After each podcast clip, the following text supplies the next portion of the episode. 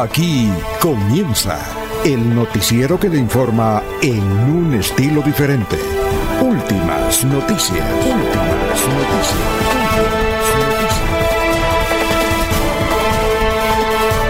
La información analizada por los expertos, sin sesgos, explicada con detalles, sin tanta carreta. Últimas noticias por Radio Melodía, también por Facebook y YouTube Radio Melodía. Director Alfonso Pineda Chaparro.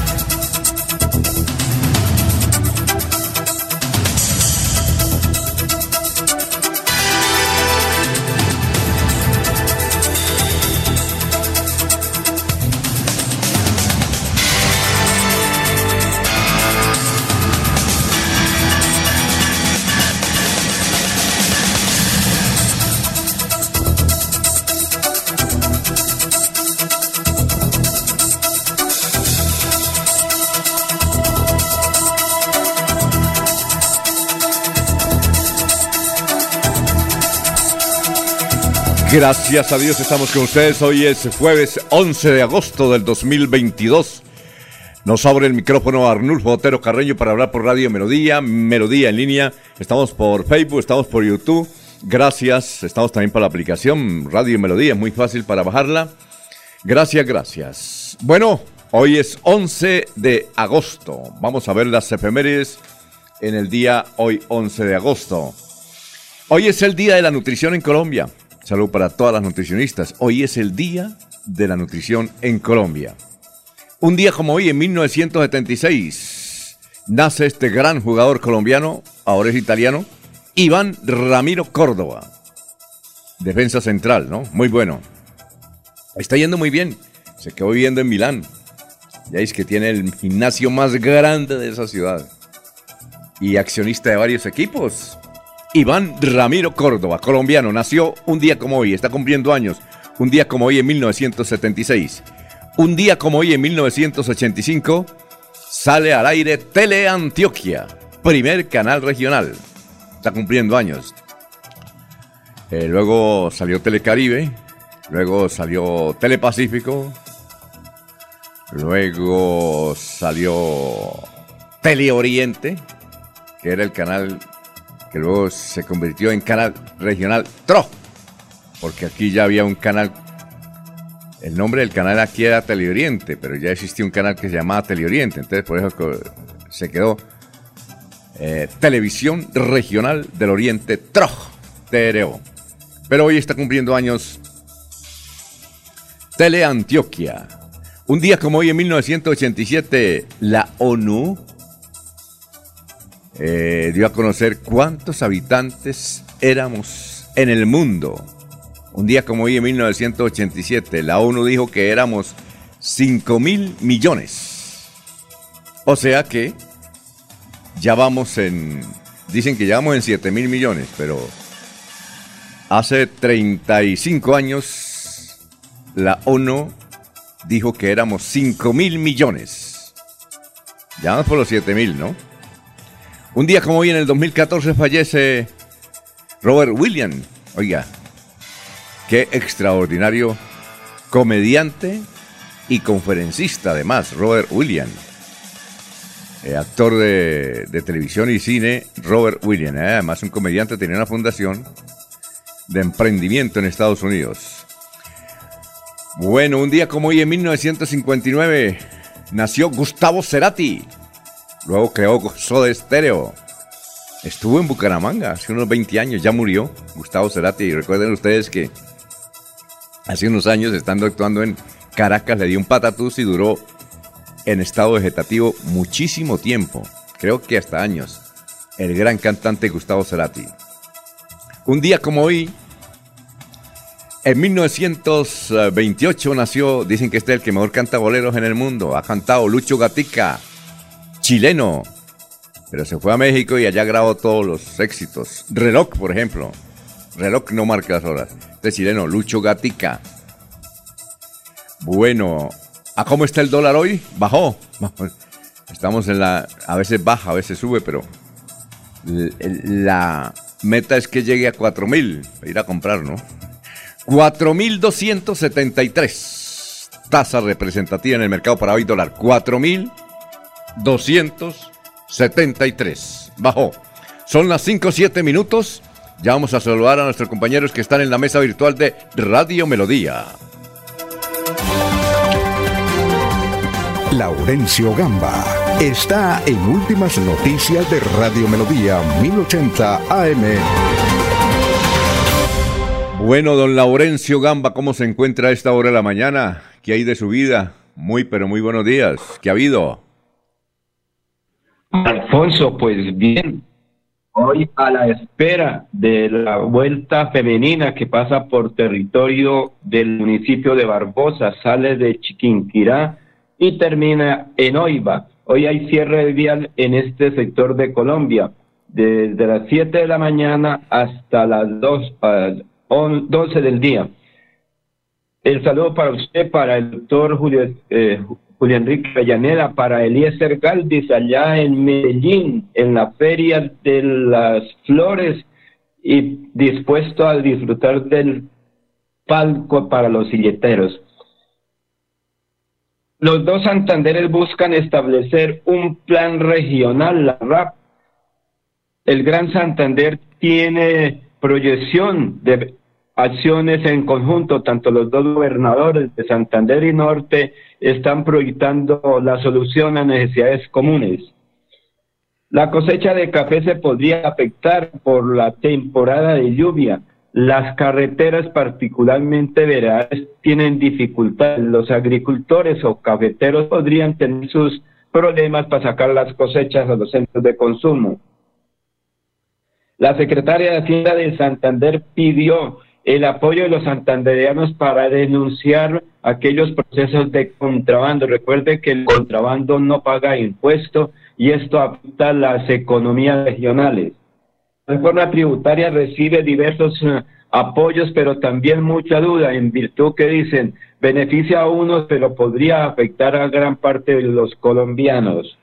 La facturación electrónica de la empresa electrificadora comienza a operar en este departamento hay un sistema que el usuario se identifica, se inscribe y allí le enviarán la factura por su sistema electrónico.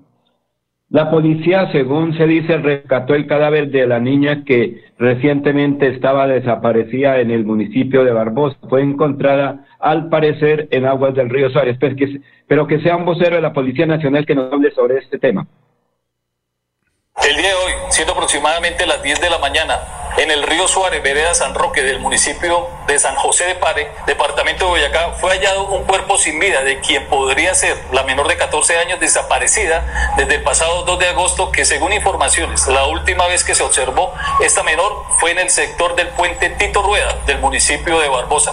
Al lugar se trasladó personal de la Unidad de Operaciones Especiales en Emergencias y Desastres de la Policía Nacional, ONALSAR, en compañía de unidades del Cuerpo de Bomberos, la comunidad y el Cuerpo Técnico de Investigaciones de la Fiscalía General de la Nación, organismo este que se hizo a cargo de la diligencia de inspección técnica a cadáver.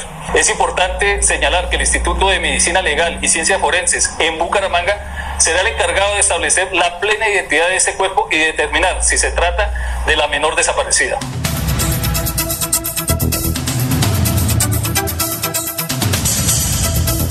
Muy bien, son las 5 de la mañana, 11 minutos. Don Laurencio, arregle ese sonido, está pésimo allá desde el municipio de Vélez, de la provincia de Vélez. Hay que arreglar ese sonido. Son las 5 de la mañana, 11 minutos.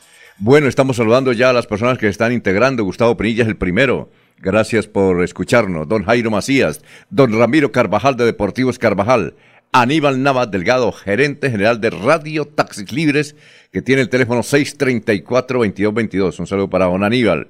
Igualmente un saludo para Benjamín Gutiérrez, Juan José Rinconós, Malino Mosquera, Pedrito Galvis, que desde las 3 de la mañana nos pone la, en el WhatsApp. No se le olvide, no se olvide saludarme. No se le olvide saludarme. Ahí lo saludamos. El día que no lo saludamos, hay problemas. Un saludo también para eh, Juan José Rinconosma eh, igualmente para, ver, eh, Jairo Alfonso Mantilla, Héctor Mantilla. Un saludo para Alfredito Aponte. Gracias por la sintonía. En la ciudad de Bogotá nos escucha Orlando Chaparro. Eh, igualmente nos saluda Walter Vázquez, Henry Barragán Franco. Gracias. Don Willy Peña Correa, mejor, uno de los mejores narradores de fútbol. Abogado además, buena gente. Un saludo para Ciro Vanegas, para Pedrito Galvis, Pablito Monsalve, para JJ Riaño que dice que nos escucha aquí en San Gil. Gracias. Barrio Ragonesi. Ah, bueno. Para Germán Laitón, soy conductor de Tractomula y cuando paso, lo primero que ubico es Radio Melodía a esta hora de la mañana. Me gusta hasta donde me alcanza la emisora, a veces me alcanza hasta Curití, a veces hasta Pescadero, a veces hasta El Socorro. Vea usted, don Germán, gracias. Gracias por la sintonía, pero dijo, los escucho por la tarde en YouTube. Vea lo importante que es YouTube. Es importante. Bueno, son las 5 de la mañana, 13 minutos. Igualmente para Kike Herrera. Oye, Kike, ¿dónde estás? Un saludo para Kike Herrera. Bueno, nos escucha en alguna parte de, del mundo. A veces está en Estados Unidos, a veces está en Europa. Cuéntenos dónde se encuentra cara Kike. Eh, Jorge, que, Jorge Arturo Becerra en, Los Ángeles, California. Bueno, eh, Pedrito Ortiz, ya lo saludé. ¿Qué más? Eh, igualmente para José Armando Tibamosa. Nos escucha a esta hora en Valencia, España. Gracias, don José Armando. Dice, tenemos que elegir gobernador a Rodolfo Hernández. Ah, bueno. Eh, un saludo para Álvaro Gras. Trabajó mucho tiempo en el frente. Gracias por la sintonía, Alvarito. Álvaro Gras. Trabajó en el frente en Radio Lenguerque de Zapatoca. Saludo para don Ismael Orozco. Para Gilberto Álvarez, gracias don Gilberto por la sintonía. Bueno, en Medellín, Jairo León García. Juan Paz, gracias por la sintonía. Bueno, y Eliezer, ¿cómo se encuentra la hermosísima ciudad de Medellín? Ya, ya puede. Oiga, eh, y además que por primera vez en muchos años se puede ir a ver el desfile de las flores sin tener que pagar. Todo es al gratín. Qué bueno. Eliezer, ¿cómo está? Tenga usted muy buenos días. Alfonso, muy buenos días. Pero por aquí la idea es distinta, Alfonso. Ayer, eh, ayer del tema del desfile y de otros eventos de la feria, ayer era el día en el cual podíamos reclamar la boleta, un pase doble, anunciaba la alcaldía de Medellín, para ocupar las graderías instaladas a lo largo del recorrido de los silleteros y a las 8 de la mañana se, eh, la aplicación permitía que uno se inscribiera. Le cuento mi experiencia, Alfonso. A las 8 y 3 de la mañana no habían puesto la aplicación, no la habían abierto, no la habían habilitado. A las 8 y 4 la habilitaron y yo ingresé y el sistema no me permitió terminar mi inscripción. Y a las 8 y 5 de la mañana indicó el sistema que ya se había superado el, tope de 12 mil boletas, Alfonso. Ay, María. O sea, en dos minutos, de acuerdo a lo que dijo la alcaldía de Medellín, ya no había boletas. Pero aquí en los medios locales, el colombiano y otros medios, el mundo y, y redes sociales, se le ha dado muchísimo palo a la administración de, la alcaldía de Medellín por este, por este sistema para entregar las 12 mil boletas. Eh, aparecen eh, fotos eh, o pantallazos de entrega de boletas desde la noche anterior, Alfonso. ¿Sí? o sea que hay suspicacia, hay incredulidad de parte de la gente de que esto haya sido eh, una entrega legal por parte de la alcaldía. Indican algunas voces que reclaman que se le entregaron a los amigos, se le entregaron a personas allegadas a la alcaldía y que desde antes se habilitó de alguna manera que el usuario común y corriente, como yo no se dio cuenta, se habilitó el sistema y que cuando llegó la hora de recoger la boleta o de ingresar al sistema, pues ya todo estaba colapsado y todo estaba cerrado, Alfonso. A ver, María. ¿Y entonces no pudo usted? No pude, pues vamos a tratar de, acercarnos por ahí al recorrido a ver si lo podemos ver. Pero el lugar que estaba destinado para quienes íbamos a reclamar esa boleta, pues ya estaba ocupado, de acuerdo a la información, por 12 mil personas que nos antecedieron, Alfonso. Oiga, cuénteme, ¿cuánto pagaban, por ejemplo, el año pasado? ¿Cuánto se pagaba? Porque antes se pagaba, ¿no? No tengo el dato exacto, pero creo que la gente podía pagar 40 mil, 50 mil pesos. ¿Sí? Ay, María. Eh, aquí todo, todo, eh, la gente reclama, la gente del, del, pueblo, la gente común y corriente reclama, dice que la feria es elitista. Ya, por ejemplo, ir a Santa Elena, todos son tours, Alfonso.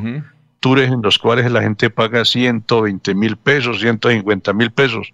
Todo eh, el tema de, del desfile de carros antiguos también es un, es un negocio particular eh, muchos conciertos tienen eh, gran cantidad de artistas de élite mundial, pero son conciertos de 400 mil, de 300 mil, de 150 mil pesos las entradas.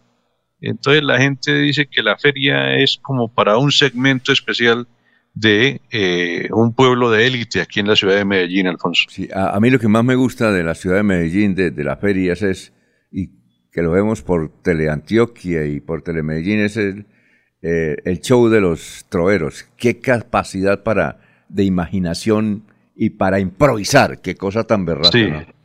Ese, ya pasó? ¿Ese ya pasó? No, no, no, ese comienza hoy. Hoy, hoy, mañana son las eh, primeras semifinales y el domingo son las finales. El mm. domingo son las finales y se ofrece como un evento gratis el lugar que se va a ocupar para este evento.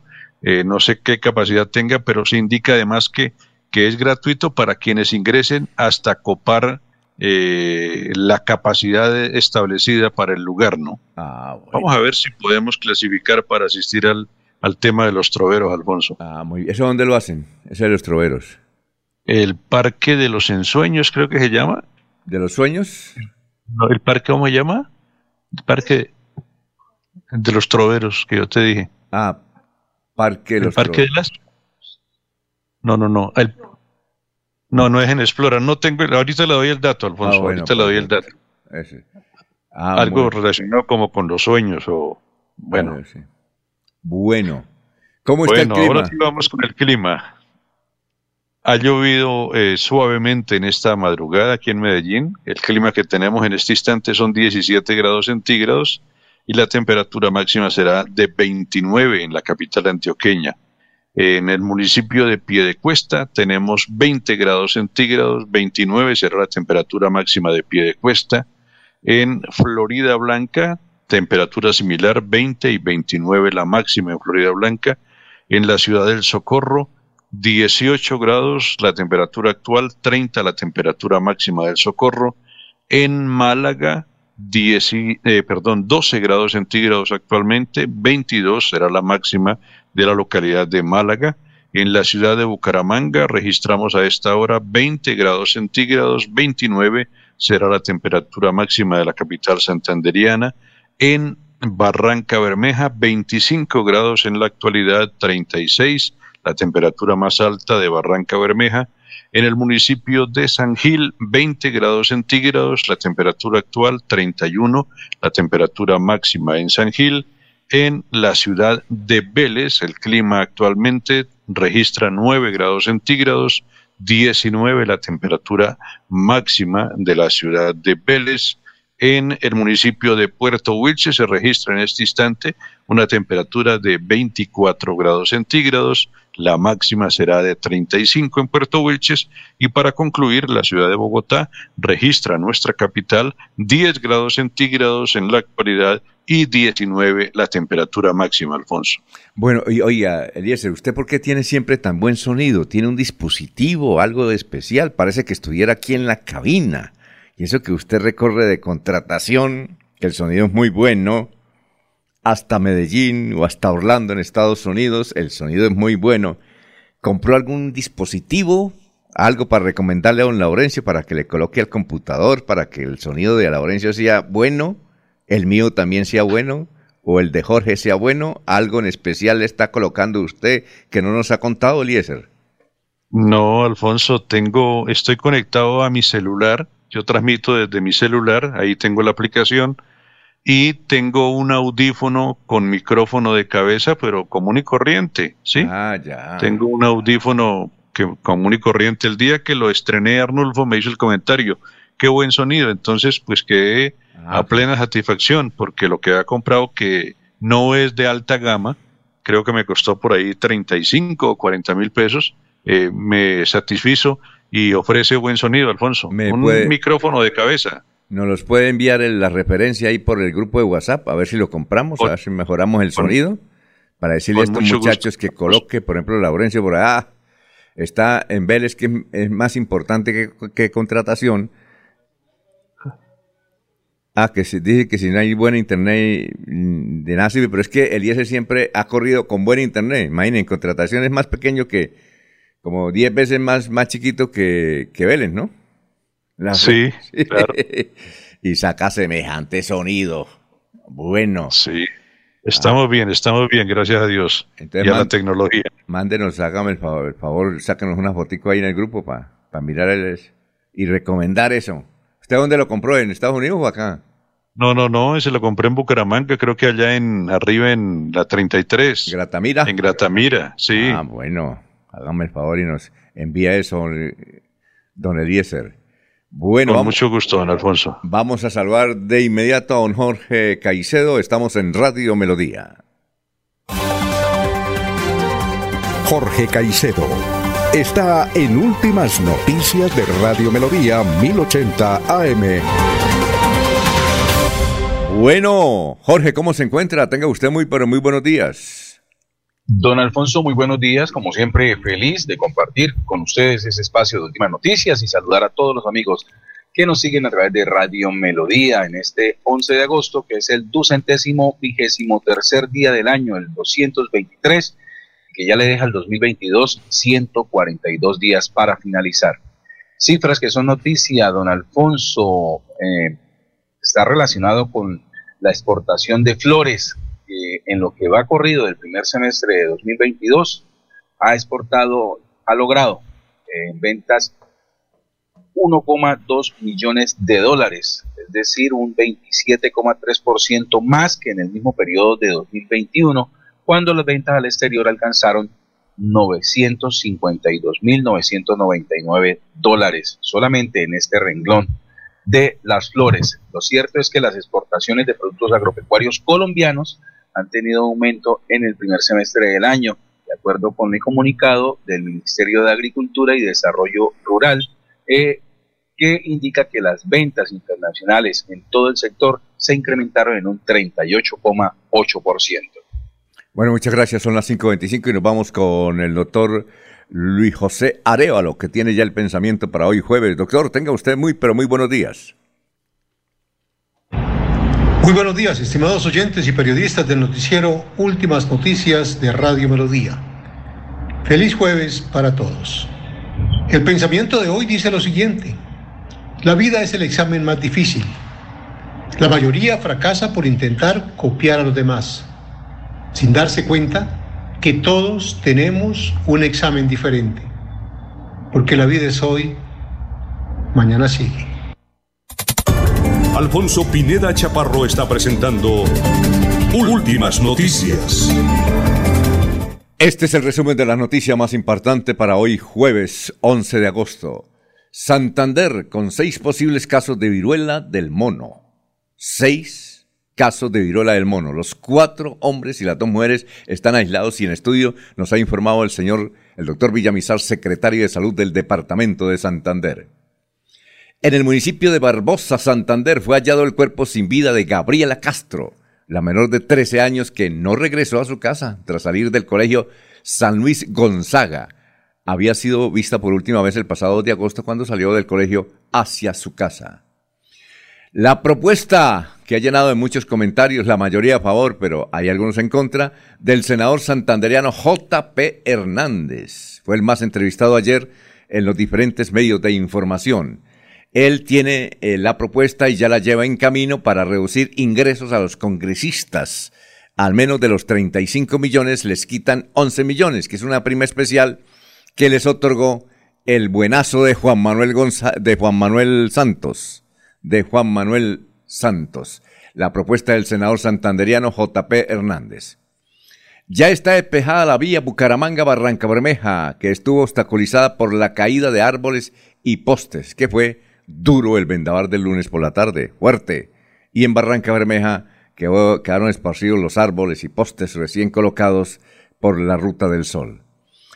Investigan a gestión del riesgo de Santander por presuntas irregularidades en calamidad pública. El director del gestión de riesgo de Santander, César García, y el alcalde de San Vicente de Chucurí, Oscar Rodríguez, son los investigados. César García, que dicen que ha cumplido una buena labor, pero vea, a todo funcionario se le da su investigación. Mujer de 54 años, fue abusada sexualmente y golpeada por dos hombres en Lebrija. La mujer escapó de sus abusadores y logró pedir ayuda en una vía principal donde fue trasladada a un centro médico y los sinvergüenza fueron capturados. Desde luego, están negando. Vea, y esta crónica que más adelante nos va a leer don Jorge Caicedo. Reaparecieron las brujas en el sur de Bolívar. Parece leyenda, pero se afirma que las brujas se llevan a los hombres malos y los devuelven prácticamente torturados físicamente, los muerden, les hacen roncha, pero los devuelven, no, grave, grave el asunto. Bueno, eh, miremos qué traen también los periódicos. Hoy Vanguardia Liberal trae un artículo que dice el lío de la Contraloría Municipal de Bucaramanga, la Contraloría que está quebrada, no tiene plata para pagarle a partir de octubre a los 50 empleados, sin cinco en el bolsillo. Difícil. Y eh, este otro artículo dice, ¿cuál es el impacto del metaverso en el comercio electrónico de Bucaramanga? Bueno, a nivel nacional, eh, fue nombrado, vea usted, un integrante del Partido Verde en tremendo cargazo, el doctor Jorge Londoño. Jorge Londoño fue gobernador del departamento de Boyacá, luego fue senador, es muy importante dentro del Partido Verde, muy amigo de Carlos Ramón González fue nombrado nada más ni nada menos que director nacional del SENA. Cargazo, este, este SENA está muy bien ahora, está muy tecnificado. Y la otra noticia que no le va a gustar mucho a los santanderianos porque eh, parece ser que Ricardo el Gato Pérez será eh, y suena como eh, nuevo presidente de la Di Mayor. El Gato Pérez estuvo aquí en el Atlético Bucaramanga y tiene un pequeño detalle, no, quiere a los periodistas, a cualquier periodista que le hace alguna crítica, él de una vez lo encara personalmente. Ricardo el Gato Pérez. Y si es el presidente de la, de la Mayor, imagínense ustedes. Bueno, hoy el periódico El Frente trae estos títulos. A todo lo ancho de la página hice el inventario de obras inconclusas en las carreteras del departamento de Santander aparece el señor gobernador Mauricio Aguilar, que parece que ayudó a hacer ese informe de las obras inconclusas, sobre todo en las carreteras del departamento de Santander. También trae un artículo, color amarillo, eh, sobre la propuesta de JP Hernández para bajarle el sueldito o los ingresos a los congresistas. Un congresista quedó ganando 35 millones de severísimos pesos, básico, ¿no? Y le van a pagar eh, el aumento porque les aumentaron el 2.6%, le van a pagar, les van a pagar el aumento con el retractivo al primero de enero.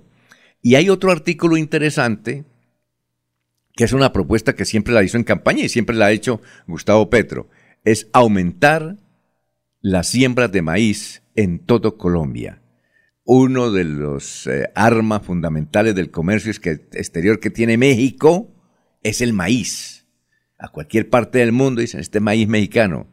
Y hay muchísimas industrias, pero muchísimas industrias en México, eh, producto de la siembra de maíz. Pero la cosa importante es que la misma FAO, que hace parte de la ONU, dice que el terreno más fértil para cultivar maíz está en Colombia y no utilizamos. Tenemos más de 10 millones de hectáreas improductivas que se pueden utilizar Empecemos al menos con unas tres y verá cómo nos va bien. Buena idea del doctor Petro. Ojalá que dé todas las facilidades para los campesinos para sembrar maíz. Hasta aquí el resumen de las noticias en línea. Valoramos su participación. 316 550-5022 es el WhatsApp de Melodía para que entremos en contacto. Envíenos videos o fotografías de las noticias de su comunidad y las publicaremos en nuestros medios digitales. 316-550-5022. El WhatsApp de Melodía para destacar su voz. Melodía, la que manda en sintonía. Este sábado 13 de agosto te invitamos a la gran inauguración del parqueadero multiservicios La Playa. Tendremos Eucaristía a las 11 de la mañana y luego venta de carne a la llanera, mute santanderiano y bebidas refrescantes. Además, música en vivo. Te esperamos. Parqueadero Multiservicios La Playa. Kilómetro 2, vía Piedecuesta, Bogotá. ¡Me lo gané! ¡Me lo gané! ¡Me lo gané! ¿Quieres vivir la misma emoción? Participa este 23 de agosto en el sorteo de aniversario con Ultrasan y conviértete en uno de los 120 ganadores. pasión es mejorar tu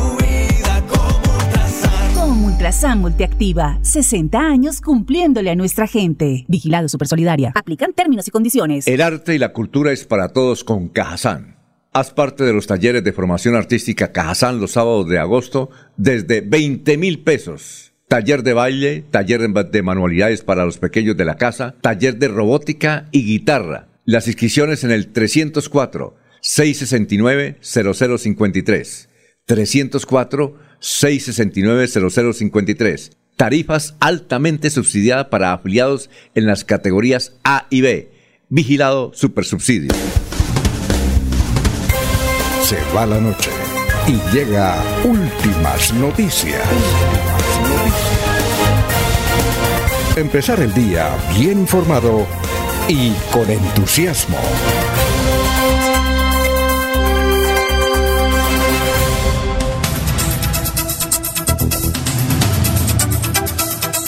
Bueno, eh, antes de ir con el historiador, nos vamos con los oyentes. Eh, ah, bueno, aquí Joco A AQM nos envió como 20 WhatsApp, nos llenó el portal de puro WhatsApp, pero eso está como en portugués, ¿no?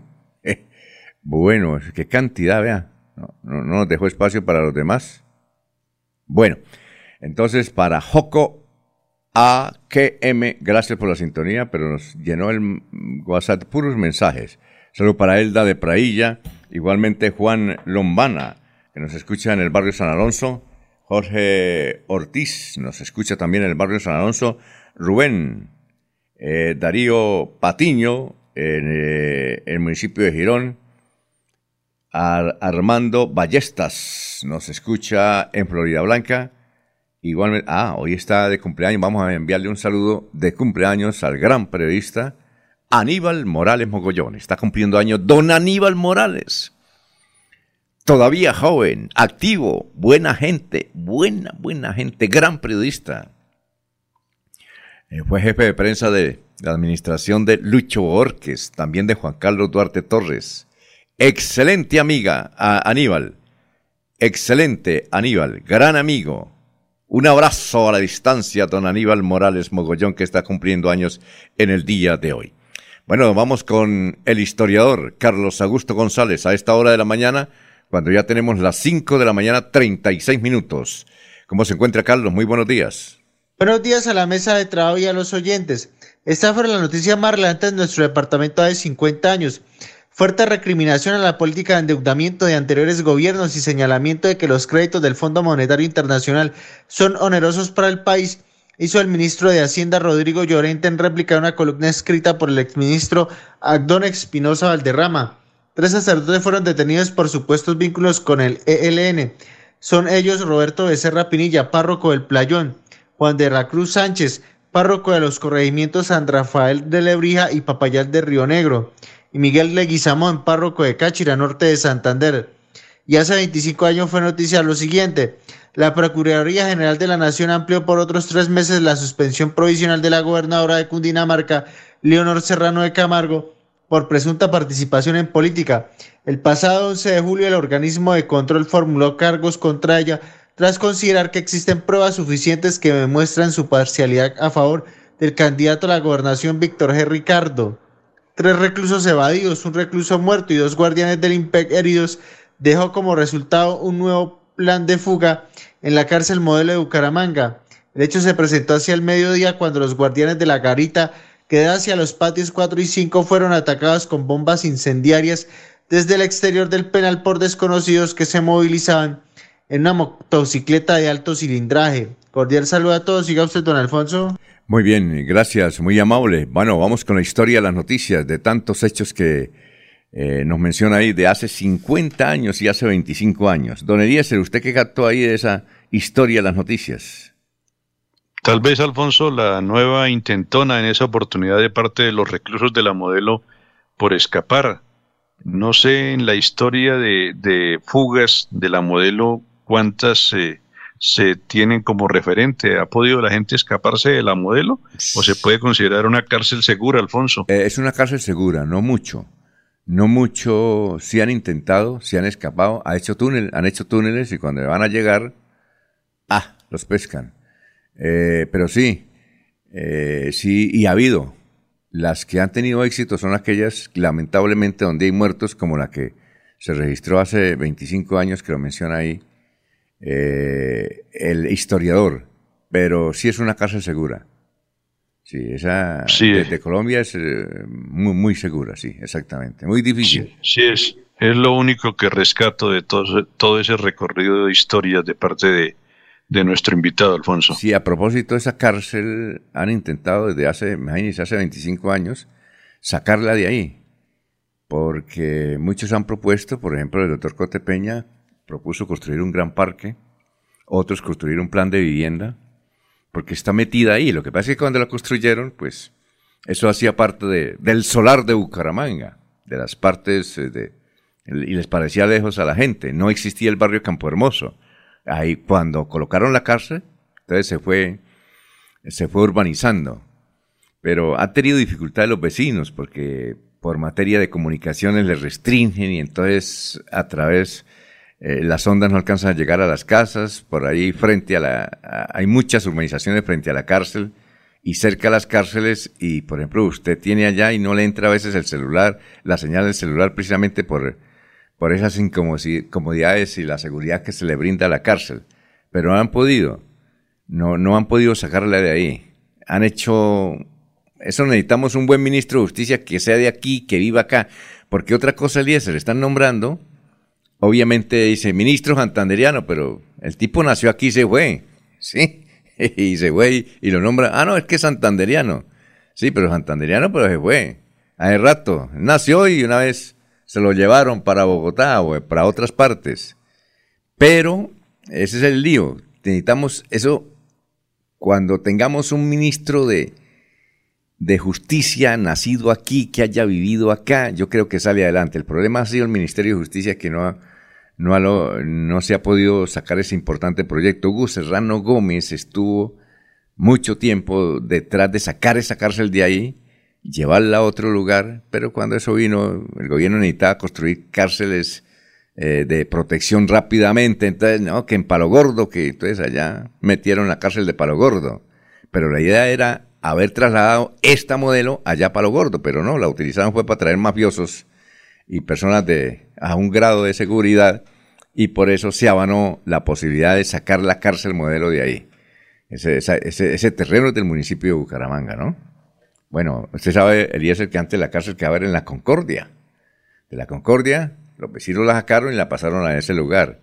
Pero ahora, eh, si fuera en este tiempo, ya no se podía eh, eh, construir ahí cerca Palo Gordo, porque eso se va a urbanizar, ahí van a construir ya el anillo vial, en doble calzada y eso poco a poco se va urbanizando y es rapidito, don Eliezer. Esa es la historia. Y es una cárcel, es una cárcel con una eh, tasa de hacinamiento con unas estadísticas muy altas, ¿no, Alfonso? Pero por supuesto. Creo que eh, el espacio que tiene, que, al que tiene derecho cada recluso es el, es el mínimo, casi, casi ni, que ni para moverse dentro de la cárcel. Tremendo, una cárcel que donde pueden habitar 300 presos, tiene 1500, por ejemplo. Esa es la proporción, ¿no? Sí, señor. Debe ser un espacio muy agradable de la cárcel modelo de Bucaramanga. Porque con sobrepoblación carcelaria, con problemas de comunicación, con pues unas instalaciones tan precarias eh, que difícilmente se les ha hecho algún tipo de, intervención para, para modernizarlas y no se presentan casos de amotinamiento, debe ser porque están todos muy agradables allá adentro. Debe ser eso, ¿no? Muy cómodos. Pero eh, es que han hecho una labor cultural demasiado.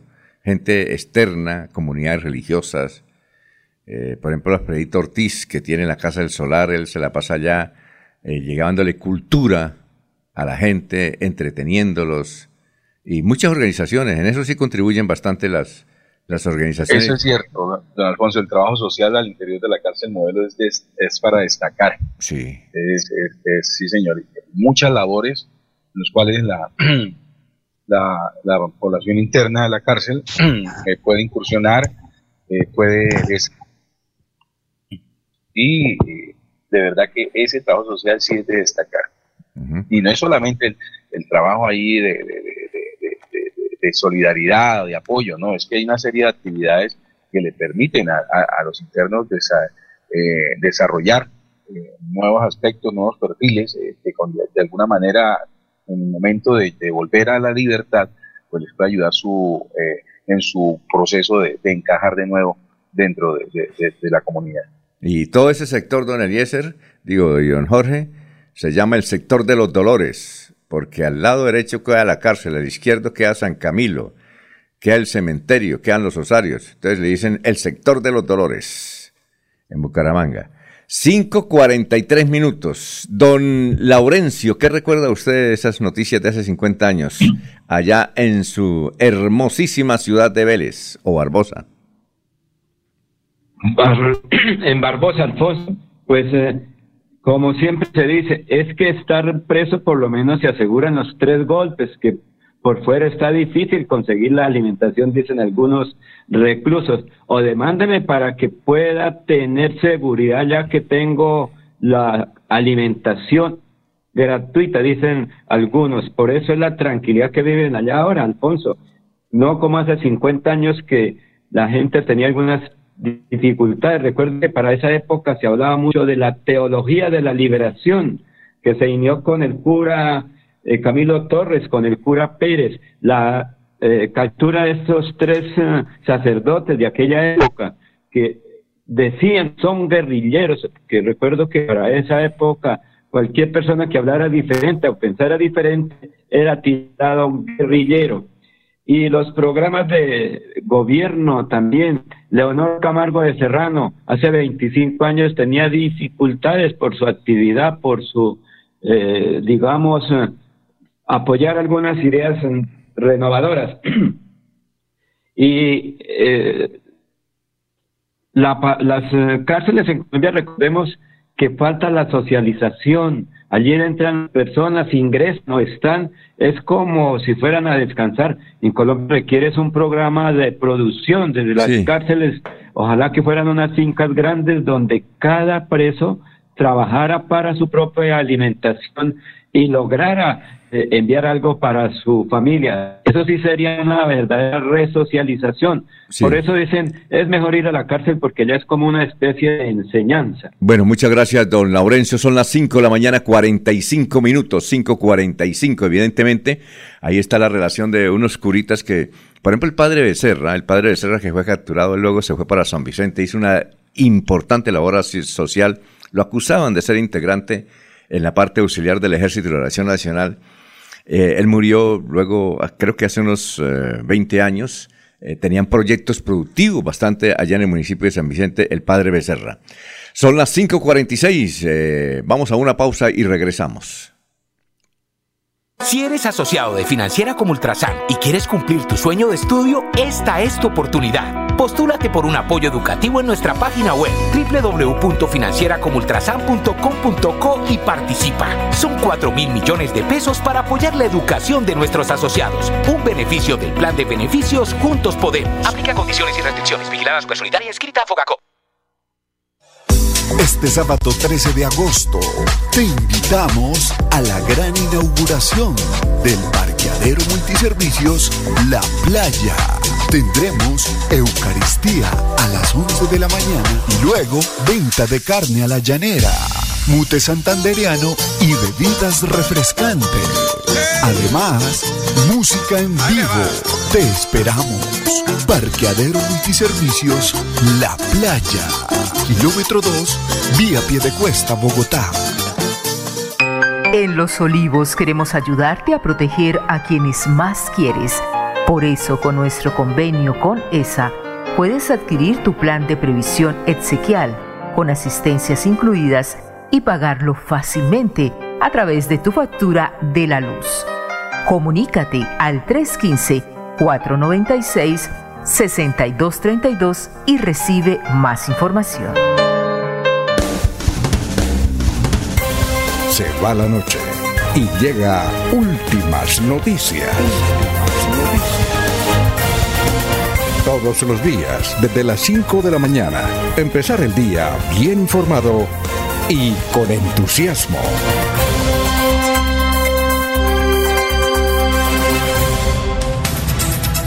Bueno, nos escucha Carmen Elisa Balaguera. Eh, don Raimundo Duarte, gran dirigente cívico del municipio de Piedecuesta, el gran Raimundo Duarte. Eh, bueno, eh, usted, don Lino Mosquera, también nos envía fotos de las cárceles del mundo, de Estados Unidos, dice ahí le envío video de los internos inmigrantes en Estados Unidos que están presos. En fin, muchas gracias, don Lino. 548. Oiga, Jorge, usted tiene una historia que parece para un cuento o un, una novela o un capítulo de terror. ¿Qué es lo que ocurre en el sur de Bolívar, territorio casi santanderiano socialmente? Pero municipios como San Paulo, como Cimití, como Santa Rosa prácticamente están unidos socialmente a, Santander, aunque son de, de, Bolívar. ¿Qué es lo que pasa con que los hombres malos se los llevan las brujas y los devuelven maltratados? ¿Cómo es esa historia? Así es, don Alfonso. Viene corriendo el rumor dentro de eh, la comunidad del municipio de San Martín de Loba, específicamente en la vereda, en el corregimiento de Santa Rosa San Martín de Loba, donde dicen que las brujas se están llevando a los hombres y los devuelven a los tres días arañados y chupados, de acuerdo a, la versión popular que está circulando por este sector del Magdalena Medio, más hacia la zona norte, ya en límites con el departamento del Cesar, con Gamarra y, Aguachica. Eh, eh, Santa Rosa es jurisdicción del, del, del, municipio de San Martín de Loba y dicen es, se está presentando un caso bastante extraño, donde todas las semanas desaparece un hombre supuestamente raptado por brujas. La denuncia la hizo efectiva eh, la señora Dubis Quiñones, quien dice que su esposo, Miguel Viadero, se encontraba durmiendo en, al interior de su casa, en una cama de, lona y tijeras, es conocido como un catre, y que en horas de la noche se levantó para ir al baño y se percató de que su compañero no estaba en la cama. Eh, de inmediato lo buscó por todas partes, no hubo respuesta y al día siguiente todo eh, se comunicó con sus vecinos en el caserío y salieron en búsqueda de, del señor Viadero, pero todo fue en vano. Lo extraño es que allí hasta el caserío de Santa Rosa llegaron rumores de que eh, en otro caserío, en Las Peñitas, este hecho se había presentado en forma seguida en los hombres, pues durante tres días, eh, luego de tres días aparecen sonámbulos y con los ojos inflamados, hambrientos y con las vestimentas rasgadas y además llenos de moretones y chupones por todas partes del cuerpo. La noticia corre por todo el sur de Bolívar.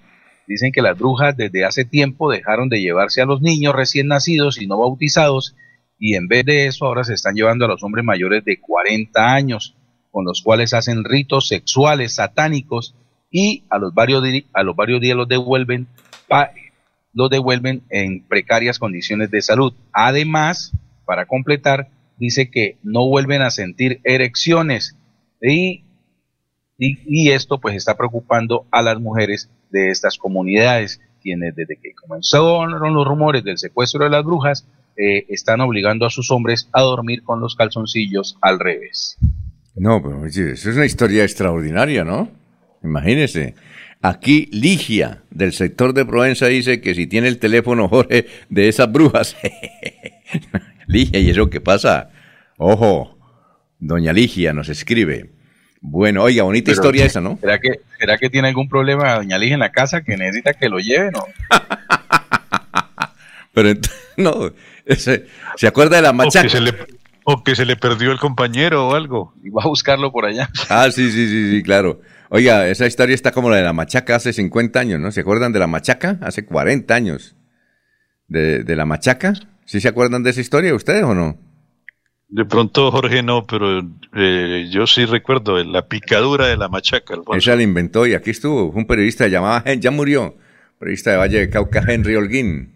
Cuando ese trabajaba, trabajaba en, la revista Cromos y ellos estaban ávidos de, conseguir noticias de algo, algo, algo, algo. Entonces fue a hacer una crónica por allá de Putumayo, ¿sí?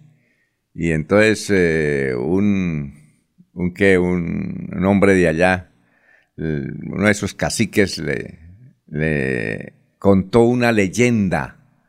Entonces él la apropió y dijo, no vamos a decir que aquí está la machaca.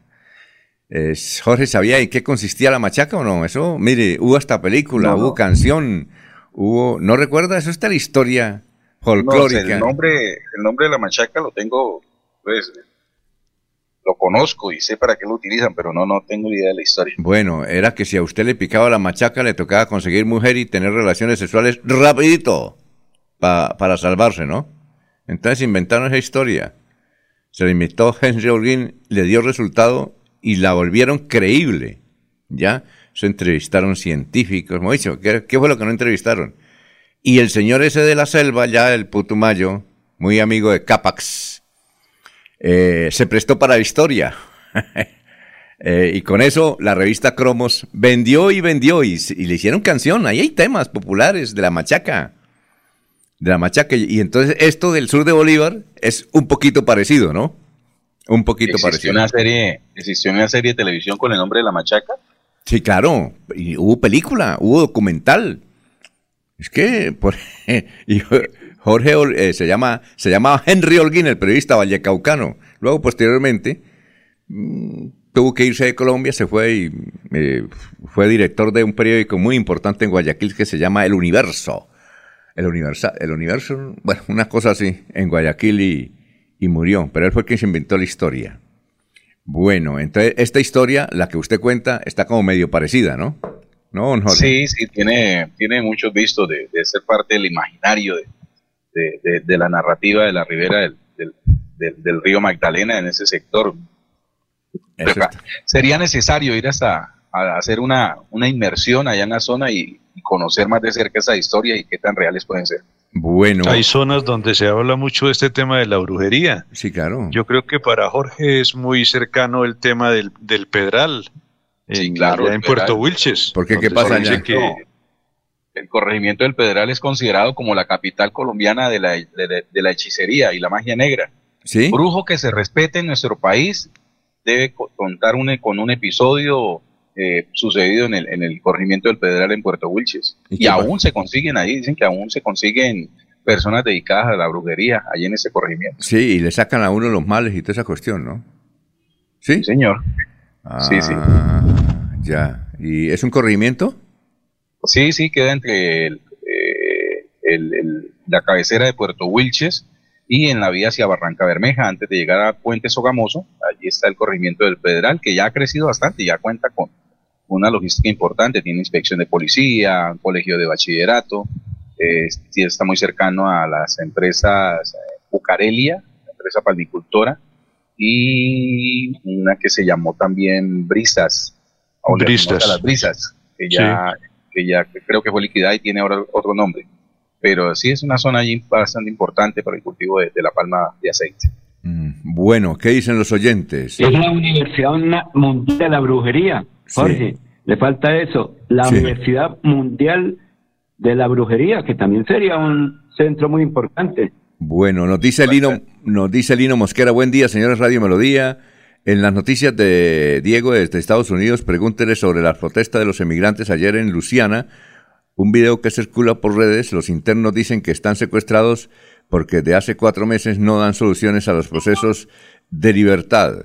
Ángel María Durán, hola, muy buenos días. Ayer a las 11 y 20 minutos de la mañana en la estación de Metrolínea Chorreras que es la que queda frente a San Andresito Centro, entró un tipo a la estación y atracó a un joven y se fue como si nada.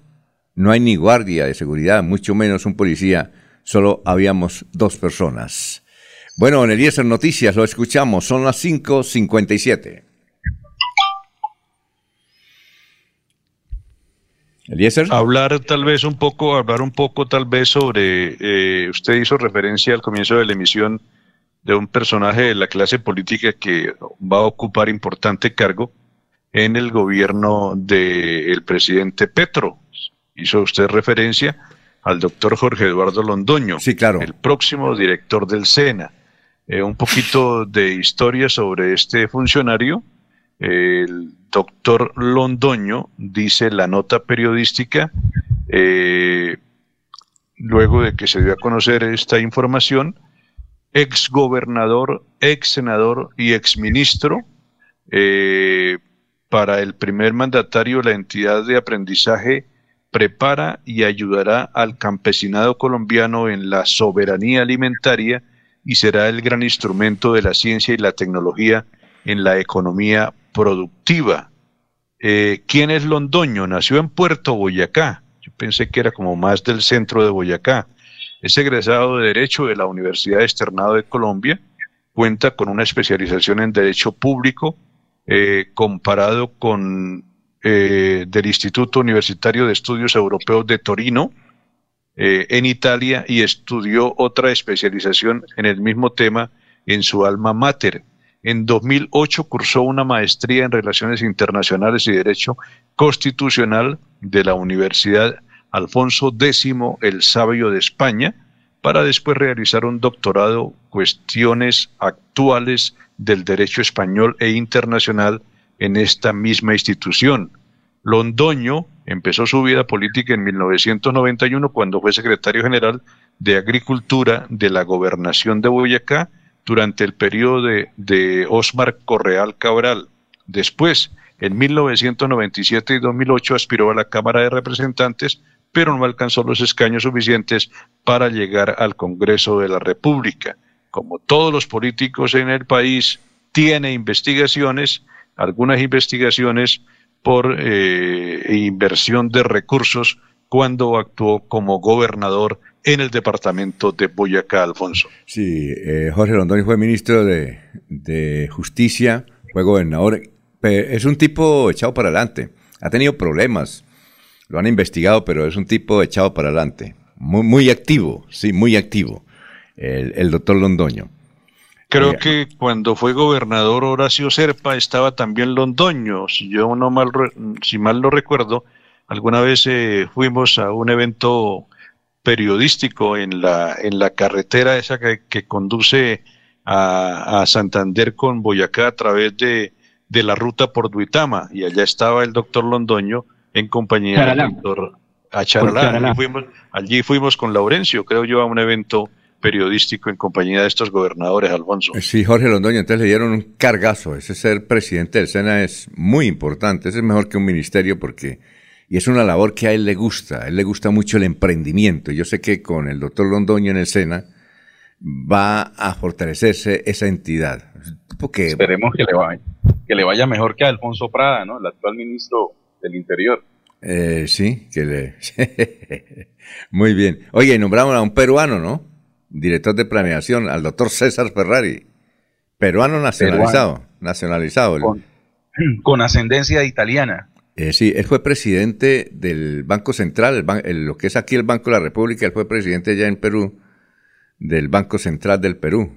Conoce bastante los temas, es un hombre que maneja muy bien la economía.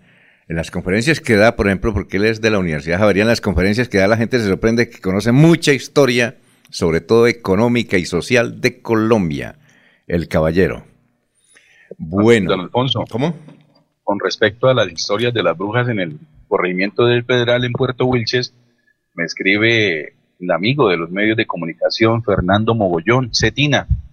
Fernando, productor de televisión. Ah, sí, claro, eh, Percho, claro. Bueno, me hace referencia que en sus días como reportero gráfico eh, hizo contacto, eh, le tocó en varias ocasiones ir a esta zona del departamento de Santander, precisamente a, hacer trabajos audiovisuales y que conoció de cerca la historia de la brujería y en el corregimiento del Federal, que conoció en persona a algunos de estos personajes que se dedicaban a, la hechicería.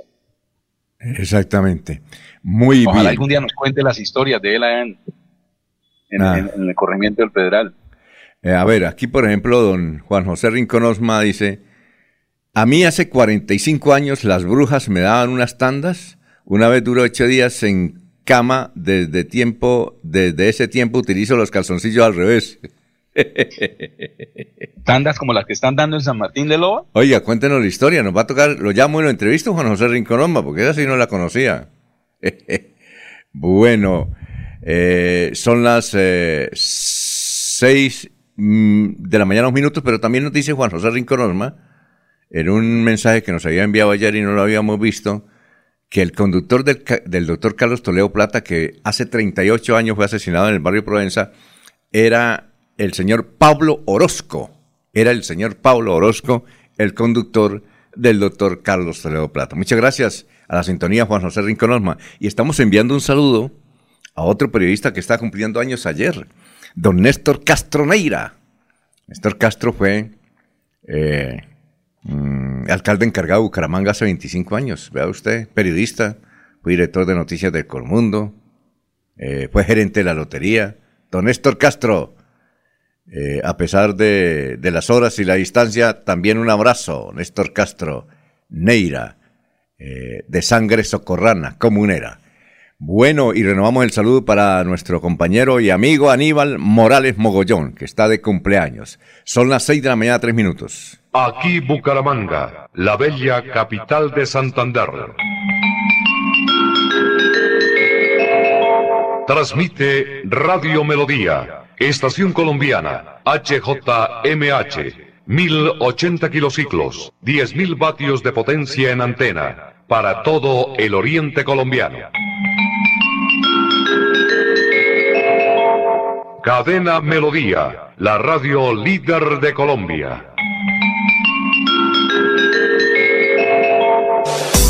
Este sábado 13 de agosto te invitamos a la gran inauguración del parqueadero multiservicios La Playa. Tendremos Eucaristía a las 11 de la mañana y luego venta de carne a la llanera mute santanderiano y bebidas refrescantes. Además, música en vivo. Te esperamos. Parqueadero Multiservicios La Playa. Kilómetro 2, vía Piedecuesta, Bogotá. En Melodía valoramos su participación. 316 550 5022 es el WhatsApp de Melodía para que entremos en contacto. Envíenos videos o fotografías de las noticias de su comunidad y las publicaremos en nuestros medios digitales. 316-550-5022. El WhatsApp de Melodía para destacar su voz. Melodía, la que manda en sintonía. Se va la noche y llega últimas noticias. Empezar el día bien informado y con entusiasmo.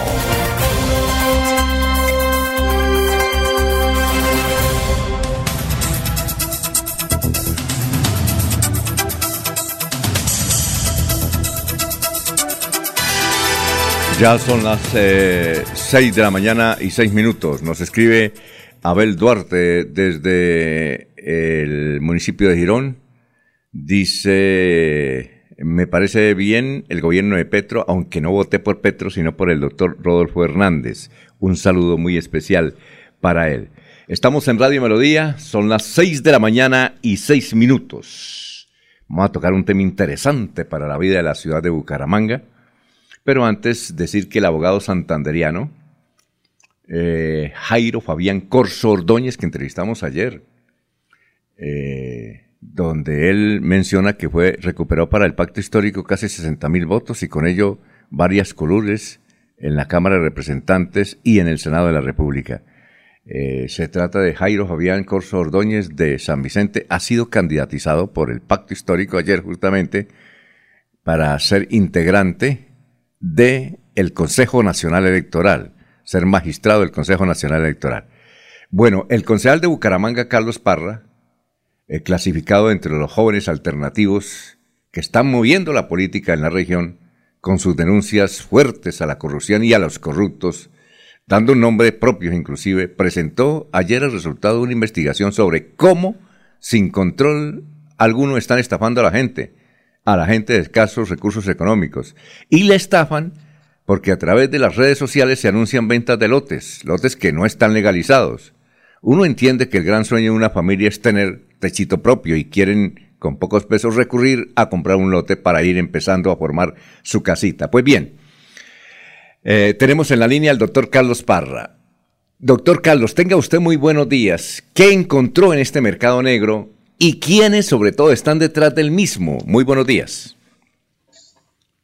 Buenos días, Alfonso. Pues esto es, digamos, una modalidad que no es nueva, pero lo que sí es digamos, el modus operandi y los canales de oferta que han venido evolucionando y, en especial el descuido de las autoridades públicas que ha permitido el avance de este fenómeno. Consiste en la urbanización de lotes que son o zonas de protección o zonas rurales. Y esos pues tienen unas protecciones especiales propias de, pues, de su condición, entonces no pueden eh, ser parcelados, por así decirlo, ser loteados. Entonces, lo que hacen, pues, es la venta por porcentaje, que es, pues, digamos, la forma como se evade este control, pero lo sorprendente es que hay, pues, un mercado en redes sociales, en Facebook, con el cual se hace, pues, la venta lote por lote, y lo que nosotros hicimos fue un simulacro de eh, hacer el ejercicio como si fuera un cliente, y encontramos eh, personas, predios, escrituras y en especial lo que hacen para engañar a la gente, que es darle la expectativa de que puede construir, de que va a tener servicios públicos, de que es eh, una oferta completamente legal. Entonces, pues en ese simulacro, digamos, encontramos esto. Usted me pregunta quién está detrás. Sí. La respuesta es eh, es compleja porque pues una persona y nosotros identificamos dueños de predios y vendedores, ¿sí? Pero esto va más allá, porque esto involucra también funcionarios que tienen que estar, por ejemplo, en el control de obra, o por ejemplo también eh, involucra, digamos, en, en la parte del registro y en la parte pues de las notarías que también encontramos que todo se está haciendo, digamos, en notarías muy específicas, ¿sí? Entonces, pues digamos que nosotros ayer sacamos la primera parte de la investigación, que es el modus operandi, y en la segunda parte queremos sacar, eh, pues, todos los actores involucrados, la punta del iceberg, que es el vendedor, y eso pues lo publicamos en el primer video, pero en el segundo pues queremos sacar, digamos, la red por dentro de las, de las instituciones. Sí, eh, ayer en, la investigación que usted dio a conocer, y las personas que quieran, eh, está muy bien documentada ahí en las redes sociales. de ¿Usted figura como Carlos Felipe Parra o Carlos Parra, concejal? ¿Cómo figura? Carlos Parra Buc. Carlos Parra Buc. Ahí entonces aparecen y pueden ver el video donde él demuestra, va a los sitios, llama a la gente que está vendiendo lotes y en esas llamadas mm, escuchamos a un señor de apellido Hernández. ¿Tiene algún otro nombre? ¿Tiene el nombre de ese señor Hernández? ¿De dónde es? ¿A quién pertenece? ¿Es empleado de quién? ¿Usted tiene ese dato? Sí, eh, pues digamos, en el caso este específico se llama Aramis Hernández, pero lo que verificamos es que el predio, digamos, él se presenta como el dueño del predio, pero cuando hacemos la verificación de escrituras, todo esto, eh, es de de otra persona que también tiene pues apellido Hernández, asumimos digamos por las investigaciones que es hermana, y pues nosotros en la denuncia de la fiscalía digamos entregamos todos esos eh, nombres, escrituras, eh, planos catastrales, todo, y pero lo que le digo, el vendedor es la, digamos, el que pone la cara en todo este esquema pero si usted analiza el tipo penal de urbanización ilegal, también es quien permita incluso por omisión.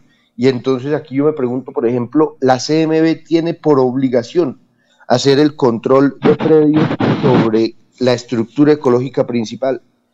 Y nunca ha habido nada, ninguna acción por parte de la CMB aquí ni en los cerros orientales. entonces, digamos que es involucra particulares, pero también funcionarios. Hay una casa curiosa, doctor Carlos Parra, y es que cuando alguien compra ese predio, que es ilegal, el lote tiene todos los líos para no construir, y además le causa un perjuicio a la meseta de Bucaramanga, es que eso van a la notaría, en la notaría registran. ¿Qué responsabilidad tiene el notario? Pues ahí hay una discusión porque los notarios, digamos, eh, dicen, no, yo soy una, simplemente doy fe pública de que la persona que suscribe el acto es la persona, digamos, efectivamente es la persona que, que está firmándolo. Sin embargo, ahí, pues de, dentro de distintas eh, reglamentaciones, sí tiene que haber algunos controles, por ejemplo, para, para que se pueda avisar a las autoridades de esta modalidad, porque esto es ampliamente conocido, la venta por porcentajes no es, no es algo nuevo, es algo, digamos, inventado ya, pero lo que, lo que digamos nosotros pedimos es que, que los notarios ejerzan determinados, por lo menos, avisarle a las autoridades, porque pues bastante que, que los particulares pagan eh, para tener algún valor agregado por parte pues de las notarías. Y esto de dar fe pública en el siglo XXI yo creo que es más o menos como un ostracismo de traer algo de, otro de otro periodo de la época.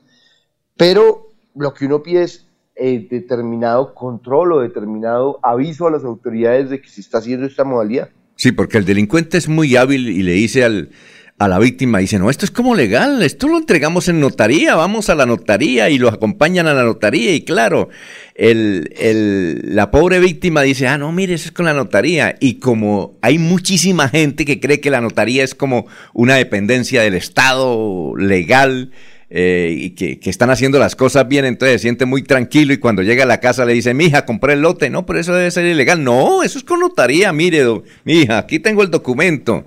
Pues eso, eso, no registra nada y, sería muy bueno.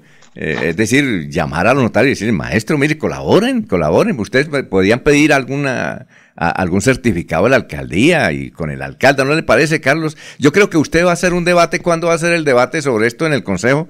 Porque allá tiene que ir los señores de la CDMB, los señores de planeación y mucha gente que está involucrado en esto, ¿no le parece?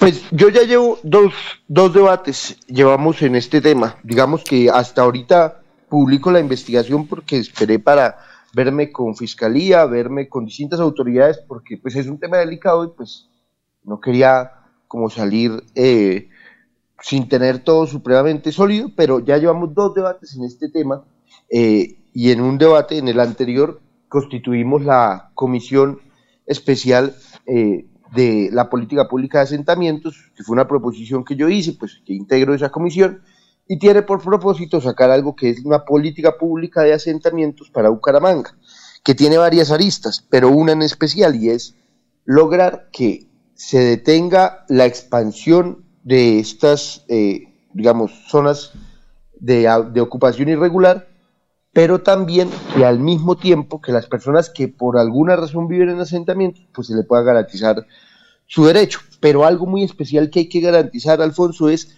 la pedagogía. Nosotros nos encontramos con que cantidad de gente que hace estas, eh, que compra en esta modalidad, no tienen ni idea que compró, digamos, bajo una eh, modalidad irregular. Y tienen absoluto convencimiento que el lugar donde están es un lugar que les pertenece común y corriente. Entonces, aquí también hay que pedirle a las autoridades que hagan pedagogía. Nosotros en el, en el Consejo tenemos un gran problema respecto de la CMB, y es que no asiste, no le rinde cuentas a Bucaramanga, y la CMB dice, yo no soy eh, sujeto de control del Consejo de Bucaramanga, y entonces miren a ver ustedes qué hacen. Y ya llevamos cinco debates citando a la CMB en calidad del aire, en la petar, bueno, en varios temas. Y la CMA dice, ustedes, y, y vean lo injusto, que es que Bucaramanga le entrega 68 mil millones de pesos a la CMB, pero no tiene derecho a pedir ni exigir ni que le rindan cuentas ni nada.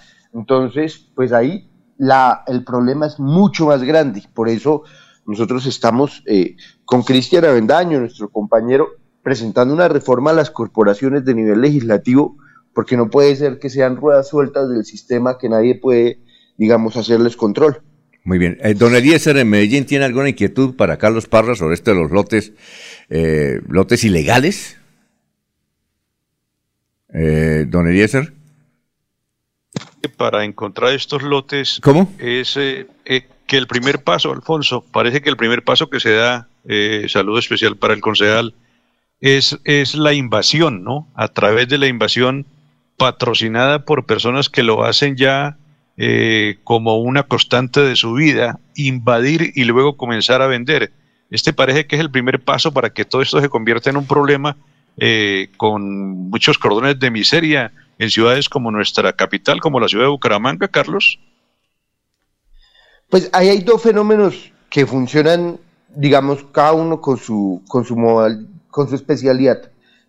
Uno es el fenómeno en donde una persona es dueña de una finca y la vende por porcentajes, que es este, y otro es, digamos, donde hay distintos lotes de la ciudad, muchos en situación, digamos, de abandono, porque los dueños se fueron para otro país o porque la CM lo descuidó, porque la alcaldía lo descuidó, que son invadidos y, dentro de esa invasión loteados y también vendidos en algunas ocasiones.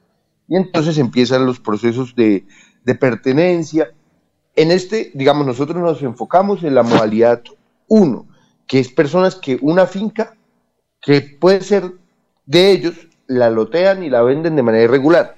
Y el fenómeno dos, que es, digamos, lo que pasa, eh, lo que pasó durante la pandemia en, o en distintas partes de la ciudad, es pues un fenómeno que mezcla dos condiciones importantes y es, en muchos casos, sí, vulnerabilidad extrema de las personas que ocupan el lugar. Pero en el primer caso eh, de la finca, no necesariamente las personas que compran estos pedazos de tierra están en vulnerabilidad extrema por ejemplo, pues nosotros encontramos casas de cuatro pisos. O sea, no estamos hablando, digamos, de, una casita hecha eh, con palos, no, de casas de cuatro pisos.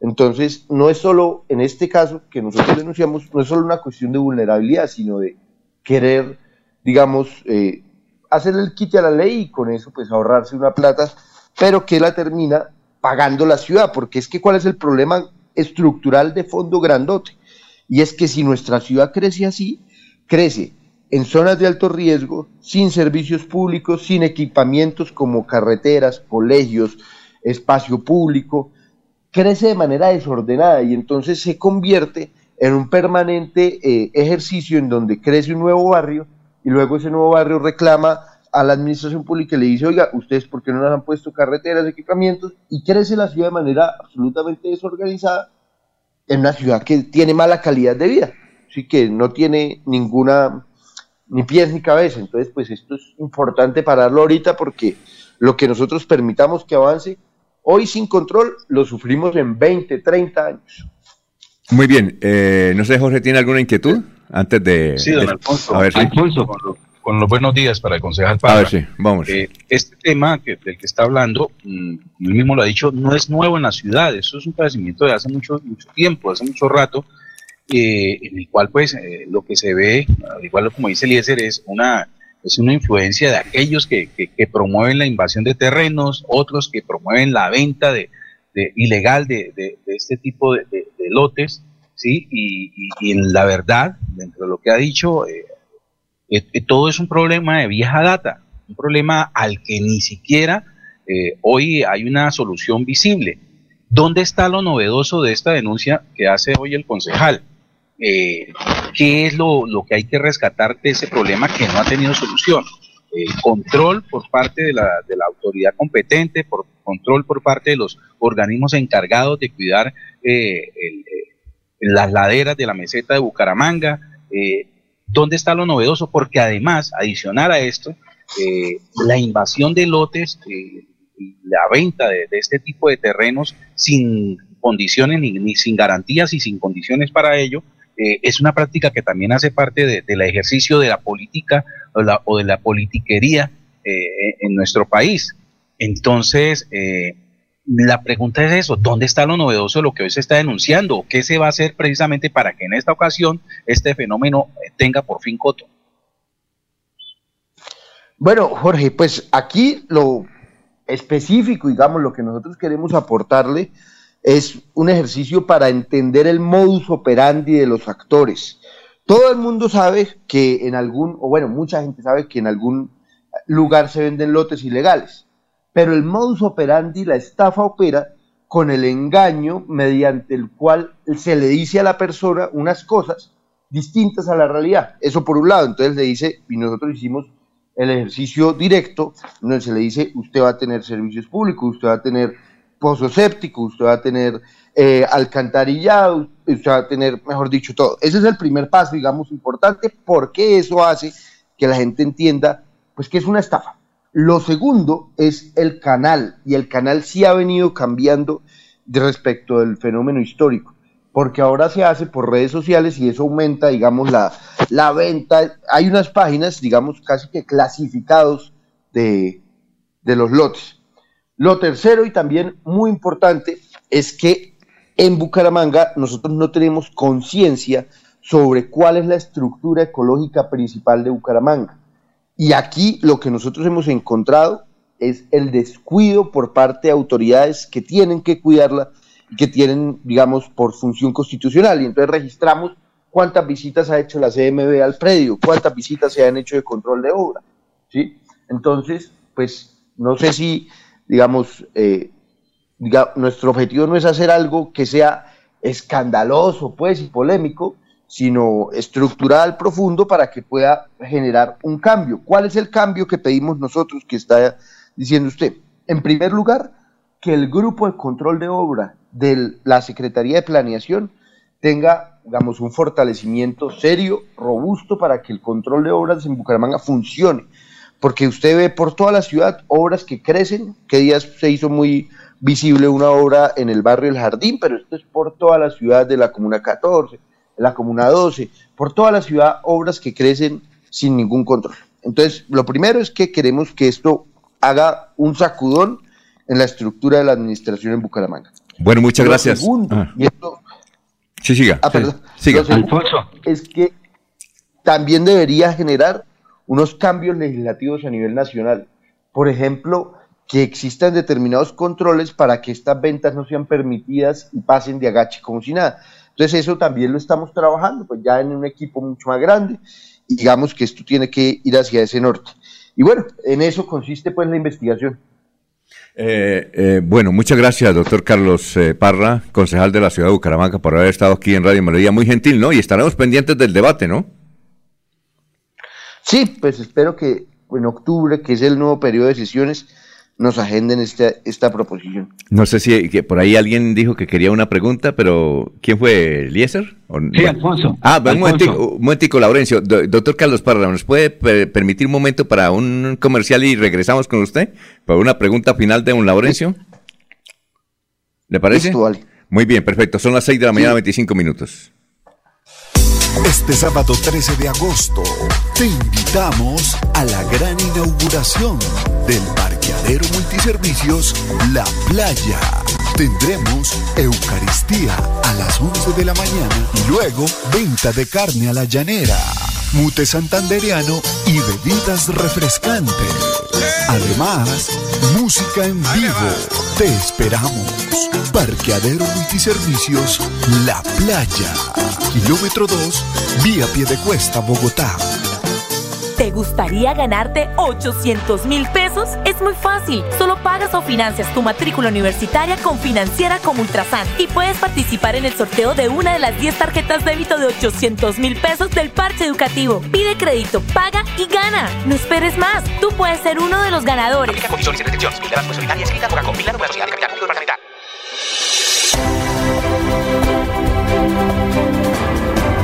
Información y análisis.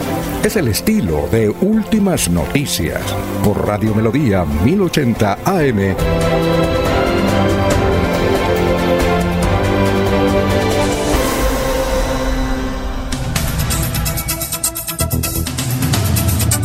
Muy bien, a ver, son las 6 y 26 desde Vélez. En Vélez está Laurencio Gamba, quiere una pregunta para Carlos Parra, concejal de la ciudad de Bucaramanga, sobre los lotes ilegales. A ver, don Laurencio.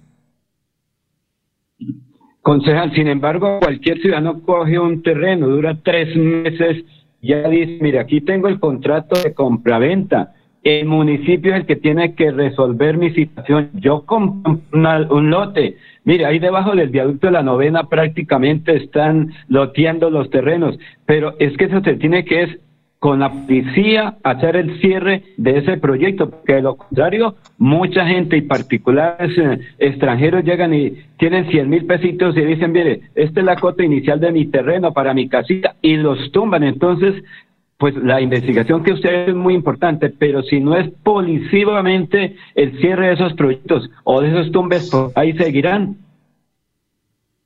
Sí, en efecto, pues ahí, aquí es como muchos problemas públicos, algo de articulación institucional. Entonces usted tiene la policía que, claro, puede ejercer la fuerza pública, pues, pero la policía necesita de, por ejemplo, planeación o CMB, porque la policía en la práctica no sabe cuáles son los sectores donde se puede construir, no tiene ese, digamos, esa especialidad.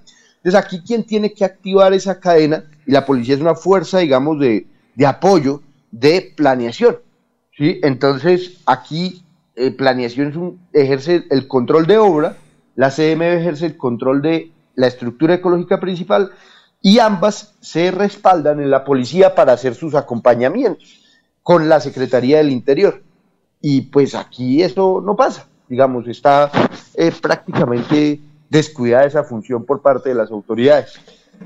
Bueno, eh, doctor Carlos Parra, muchas gracias por haber estado aquí en Radio Melodía. Éxitos y estaremos pendientes de su segundo. ¿Cuándo es el segundo informe? ¿Cuándo viene el segundo informe?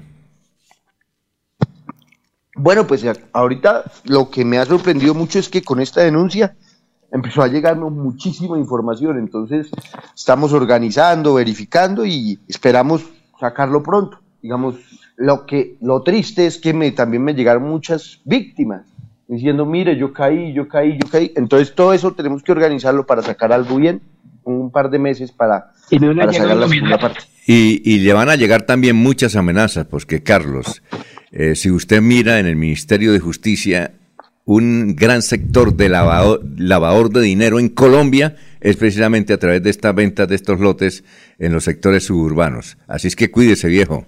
¿Oyó? Sí, señor. Sí, yo, soy consciente. Una cosa es ya cuando uno hace pues eh, confrontaciones políticas con otros actores que son visibles, sino yo la verdad en los dos años no he tenido nunca eh, una, un miedo físico por las denuncias que hacemos, pero en este caso yo sé que es mucho, mucho más complicado y pues estamos ahí teniendo todos los cuidados. Entonces, pues bueno, parte del oficio. No le van a dar a eh, usted un tiro, no, no, le van a dar a usted un, tiro ni nada, sino que el asunto se hace con un accidente de tránsito y listo. ¿Qué iba a decir, Jorge? Una última pregunta para el concejal Parra. Entre esas víctimas que le han llegado, una vez hecha esta denuncia, ¿no han llegado algunas que con la ilusión de tener casa o lote presenten como prueba alguna carta cheque entregada por algún personaje?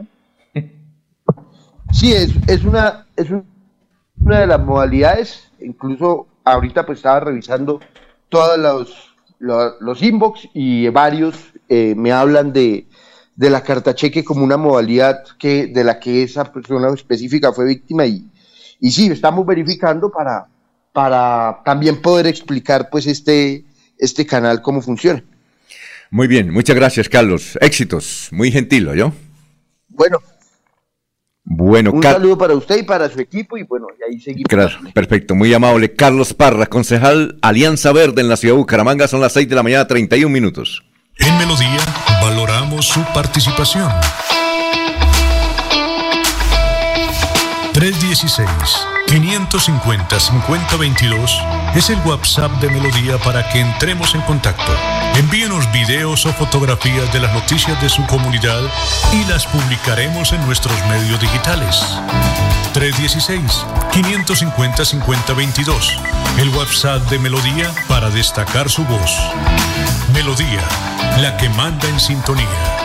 ¿Sabías lo importante que es para tu salud visual hacerte los exámenes oftalmológicos cada año? ¿Cansado de pedir una cita para tus ojos y que te la den para dentro de un año? El doctor Camilo Acosta te atenderá de inmediato. Recuerda, las cirugías oftalmológicas no dan espera. Somos especialistas en glaucoma, catarata, terigio y chalación. Aprovecha la promoción llevando un adulto mayor a 50 años y tu consulta te sale gratis. Doctor Camilo Acosta, Centro Médico Clínica Bucaramanga, calle 54, número 30 3345, consultorio 603, teléfono 607-653-5477. Recuerda 607-653-5477. Doctor Camilo Acosta, médico de la Universidad Javeriana y oftalmólogo de la UIS. ¡Me lo gané! ¡Me lo gané! ¡Me lo gané! ¿Quieres vivir la misma emoción? Participa este 23 de agosto en el sorteo de aniversario con Ultrasan y conviértete en uno de los 120 ganadores. pasión es mejorar tu Ultrasan Multiactiva, 60 años cumpliéndole a nuestra gente. Vigilado Supersolidaria. Aplican términos y condiciones. El arte y la cultura es para todos con Cajazán. Haz parte de los talleres de formación artística Cajazán los sábados de agosto desde 20 mil pesos. Taller de baile, taller de manualidades para los pequeños de la casa, taller de robótica y guitarra. Las inscripciones en el 304 669 0053. 304 669-0053. Tarifas altamente subsidiadas para afiliados en las categorías A y B. Vigilado Supersubsidio.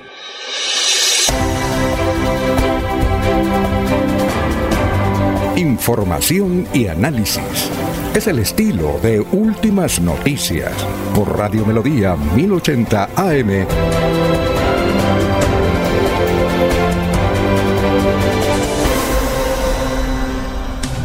Los oyentes son las 6 eh, y 33 minutos. Elsie Patricia Archila, saludos cordiales para el noticiero Radio Melodía, el que manda en sintonía, excelente programa, eh, le seguimos desde hace muchos años, muchas gracias.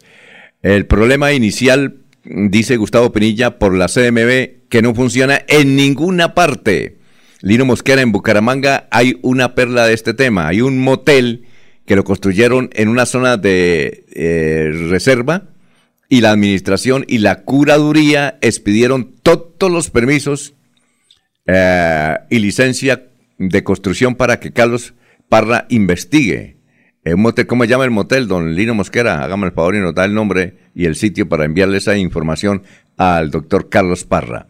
Bueno, eh, Sabino, ¿cómo está? Tenga usted muy buenos días. Sabino Caballero, director de contenido de Radio Melodía. ¿Cómo se encuentra?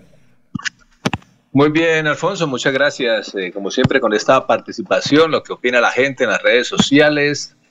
Y sigue siendo temas, pues cada información que vota el gobierno nacional, pues por ahí se van las tendencias, pues digamos, en el país de lo que está hablando, porque cada día vota dos, tres pepas, digamos, distintas, como diría Navarrito, ¿no? Tres pepitas. Entonces, en es todo lo que tiene que ver con reforma tributaria. En fin, por ejemplo, eh, se está hablando mucho sobre el fracking, la propuesta que ya fue radicada en el Congreso de la República, fue con rueda de prensa y demás y con presencia de la ministra de Ambiente.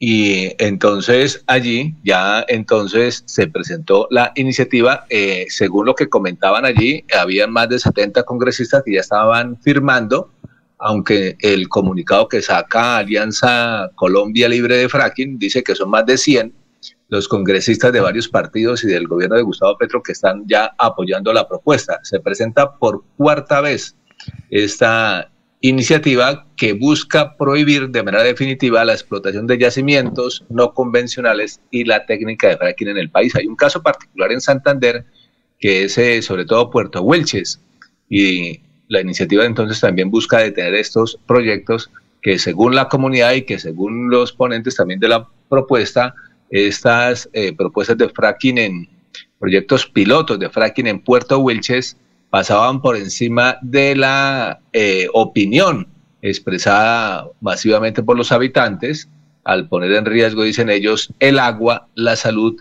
y la biodiversidad del Magdalena Medio. Entonces, ya prácticamente ya también con el visto bueno de la ministra allí, que también estuvo en la rueda de prensa, entonces ya parece que va por camino positivo, por lo menos para quienes la presentaron. Y en lo que tenía que ver algunas inquietudes que se estaban planteando, qué va a pasar con los contratos que ya estaban, con los proyectos pilotos que ya sucedían, si eso iba a representar demandas contra el Estado.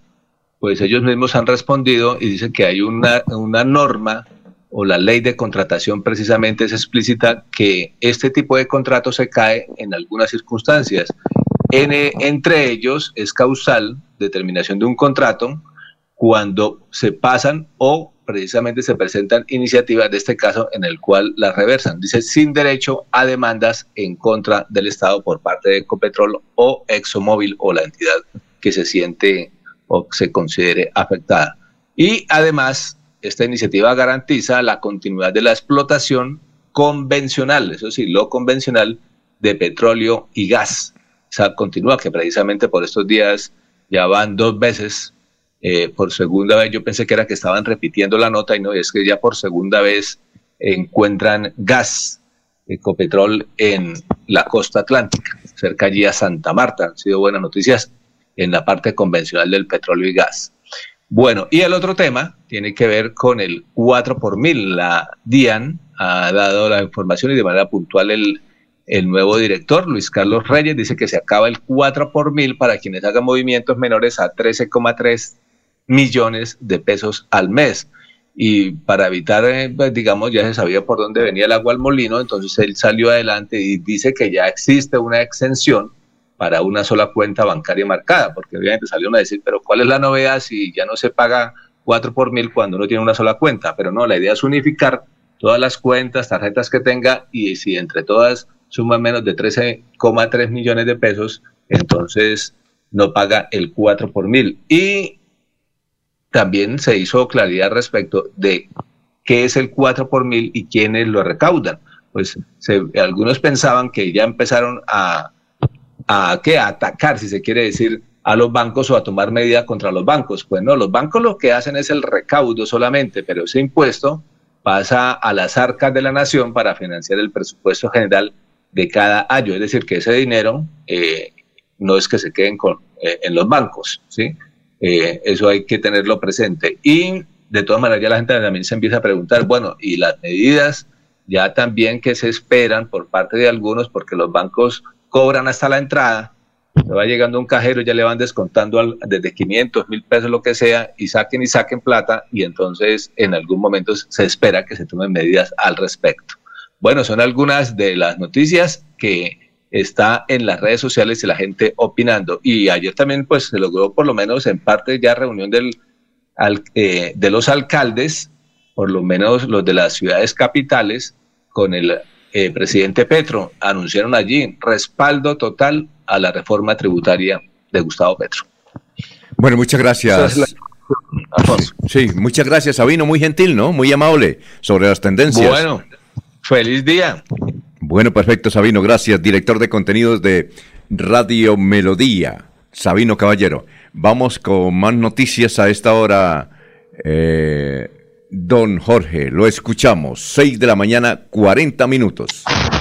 Así es, don Alfonso. La Procuraduría General de la Nación abrió investigación disciplinaria contra el director de la Oficina de Gestión del Riesgo y Desastres de Santander, César García Durán, y el alcalde de San Vicente de Chucurí, Óscar Acevedo, por presuntas irregularidades en la declaratoria de calamidad pública y la celebración de contratos en 2021 tras varios derrumbes presentados en ese municipio. Se investiga si dentro del plan de acción específico PAER, suscrito con ocasión de la declaratoria de calamidad pública, se plasmaron hechos ocurridos con posteridad a la declaratoria, situación que de comprobarse demostraría improvisación en la elaboración de las metas u objetivos del mencionado plan, por cuanto el derrumbe en el punto conocido como la vía Lisboa ocurrió el pasado 6 y 7 de noviembre de 2021, dice, dice el texto del informe de la Procuraduría. El ente de control advirtió que las obras que se desarrollarán en la vía Lisboa-San Vicente, sector El Tablazo, no se habrían incluido en los decretos 107 del 21 de julio de 2021 y 127 del 27 de agosto de 2021, como zonas afectadas por la, temporal, por la temporada invernal ocurrida en los meses de junio, julio y agosto de 2021 en San Vicente de Chucurí. Agrega el informe que será publicado en las próximas horas por el órgano de control. 6 y 41 minutos. El joven senador de Santander, J.P. Hernández, a quien muy pocos conocían antes de las elecciones de marzo pasado, sorprendió, que sorprendió con una votación de casi 200 mil votos. Empezó una campaña esta semana para reducir los ingresos de los congresistas. Él mismo comprobó que desde hace más de 20 años se han hecho todos los intentos por reducir esos ingresos. Ahora como primíparo, en el Senado se dedicó a buscar con abogados expertos la forma de reducir lo que devenga un congresista, que ya está por el orden de los 35 millones de pesos al mes, más otras gabelitas y a la mayoría de los colombianos les ha parecido bien, inclusive y para sorpresa de muchos, a numerosos senadores antiguos de la vieja política les ha parecido recomendable el intento. Ayer varios medios de comunicación se unieron al propósito de J. Hernández, pero luego de un trino que escribimos, Laureano Tirado respondió que eso era populista.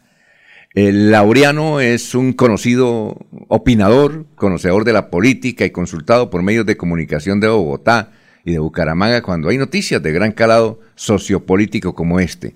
Entonces tenemos a Laureano Tirado y queremos preguntarle por qué considera usted que esto que está haciendo JP Hernández es populista y muy buenos días.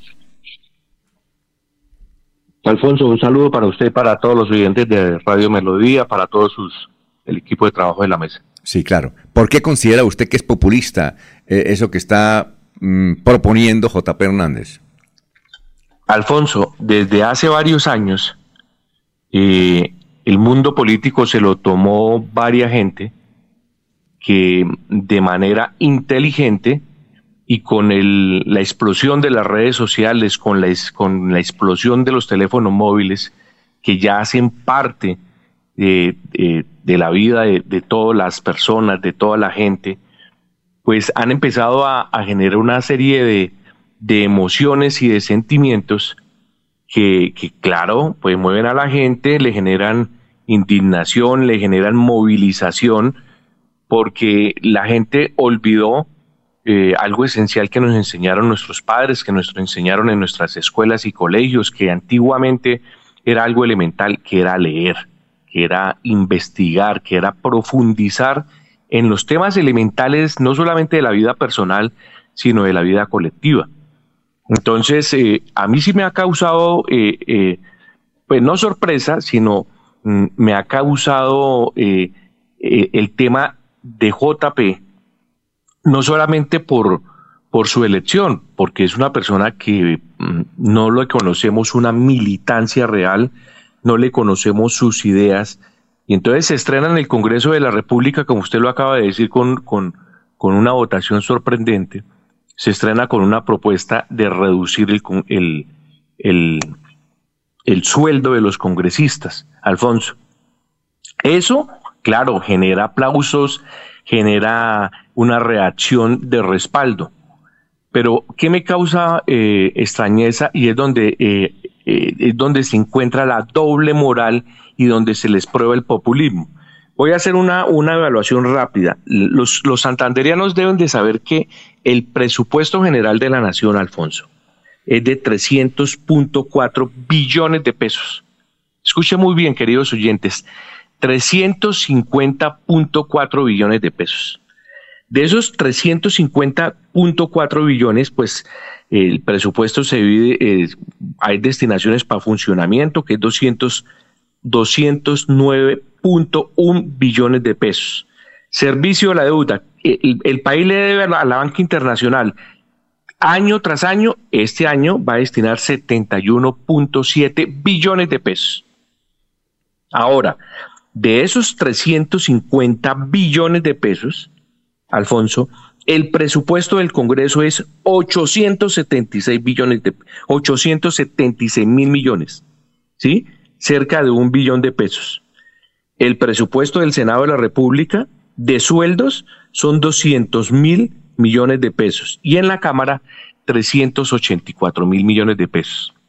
Pero le voy a dar un dato, Alfonso, y a los oyentes, que es realmente el objetivo, si ellos quieren de verdad reducir costos, gastos, pues que le reduzcan los costos y los gastos realmente donde se está despilfarrando el presupuesto nacional.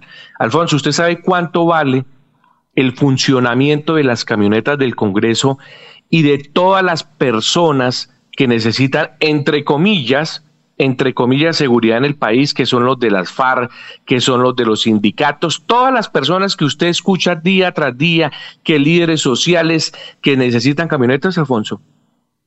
¿De cuánto es? El 1.3 billones de pesos. O sea, al año, Alfonso, este año, el funcionamiento de la unidad de protección de la UNP que llaman vale 1.3 billones de pesos. O sea, vale más el funcionamiento de la unidad de protección que la del mismo Congreso de la República. ¿Sí? Hablando global. Ahora, ¿usted sabe cuánto vale la mensualidad de las dos camionetas que tiene el congresista JP, que ahora llora en los medios de comunicación, que se indigna, que quiere reducir el sueldo de los congresistas mensualmente en 11 millones de pesos. ¿Sabe cuánto vale las dos camionetas que ya le fueron asignadas a él por la UNP? ¿Cuánto vale? Cada camioneta 14 millones de pesos, Alfonso. 14 millones de pesos al año. No, señor, mensual, mensual, o sea, el alquiler de las dos camionetas que le asignó la UNP al señor JP valen 14 millones de pesos. Las dos camionetas, 7 y 7. Cada una, ah, cada una, 14 y 14. 28 millones.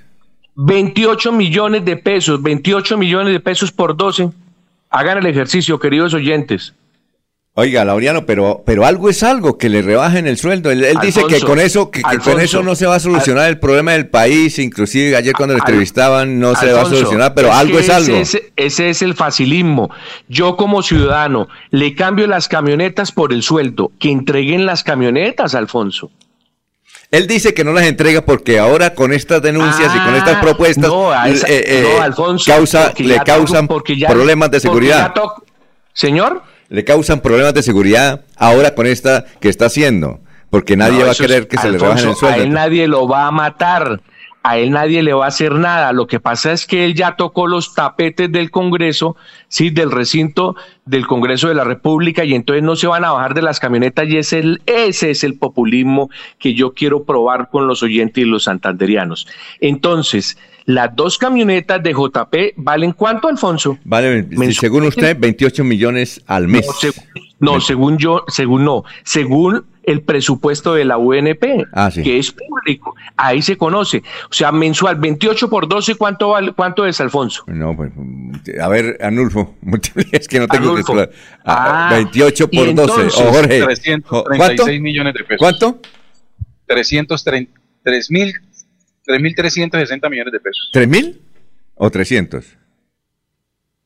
A ver, Jorge. en un solo congresista y todos los congresistas, Alfonso, todos, absolutamente todos, todos los 200 y pico de congresistas que tenemos tienen asignadas dos camionetas y cada camioneta, cada camioneta, el alquiler mensual vale 14 millones. Y entonces JP está en el debate que le gusta a la gente para distraerla de bajarles el sueldo. Yo no estoy diciendo que le bajen el sueldo, pero, pero matemáticamente, financieramente, si realmente se quiere tener un proceso de austeridad, de ahorro en el gasto, entreguen las camionetas. Yo como ciudadano, quédense con el sueldo, con el sueldo y entreguen las camionetas. ¿Por qué no pueden comprar una camioneta a los congresistas? JP con el sueldo que tiene, ¿por qué no compra una camioneta? ¿Por qué no entrega la camioneta? Son, son 336 millones, Jorge sí, señor, y al año, entre los congresistas serían y 96 billones 768 mil. De todos los congresistas. Exacto. Oiga. 96 eh, billones 768 78 mil millones de pesos. Arnulfo, Arnulfo y Alfonso y todos los oyentes, con respeto por todos ustedes. Ahí les dejo esa tarea. Sí, pero una cosa. Es que son populistas. Venga, Alfonso, son populistas, son maniqueístas, lloran y lloran en los medios de comunicación, cambian de voz. Con esa voz de pastor de garaje engañan a la gente. Que entregue las camionetas. Pregúntenle a los congresistas de la Liga de Gobernantes si aceptaron o no entregaron las, las camionetas. Aceptaron las camionetas, Alfonso. Las aceptaron. Y, y, Fabián Plata, el que anda con un girasol en el pecho, anda con las camionetas, con dos camionetas. Son populistas, son mentirosos. Yo como ciudadano que les cambio el sueldo por las camionetas y nos ahorramos 1.3 billones de pesos.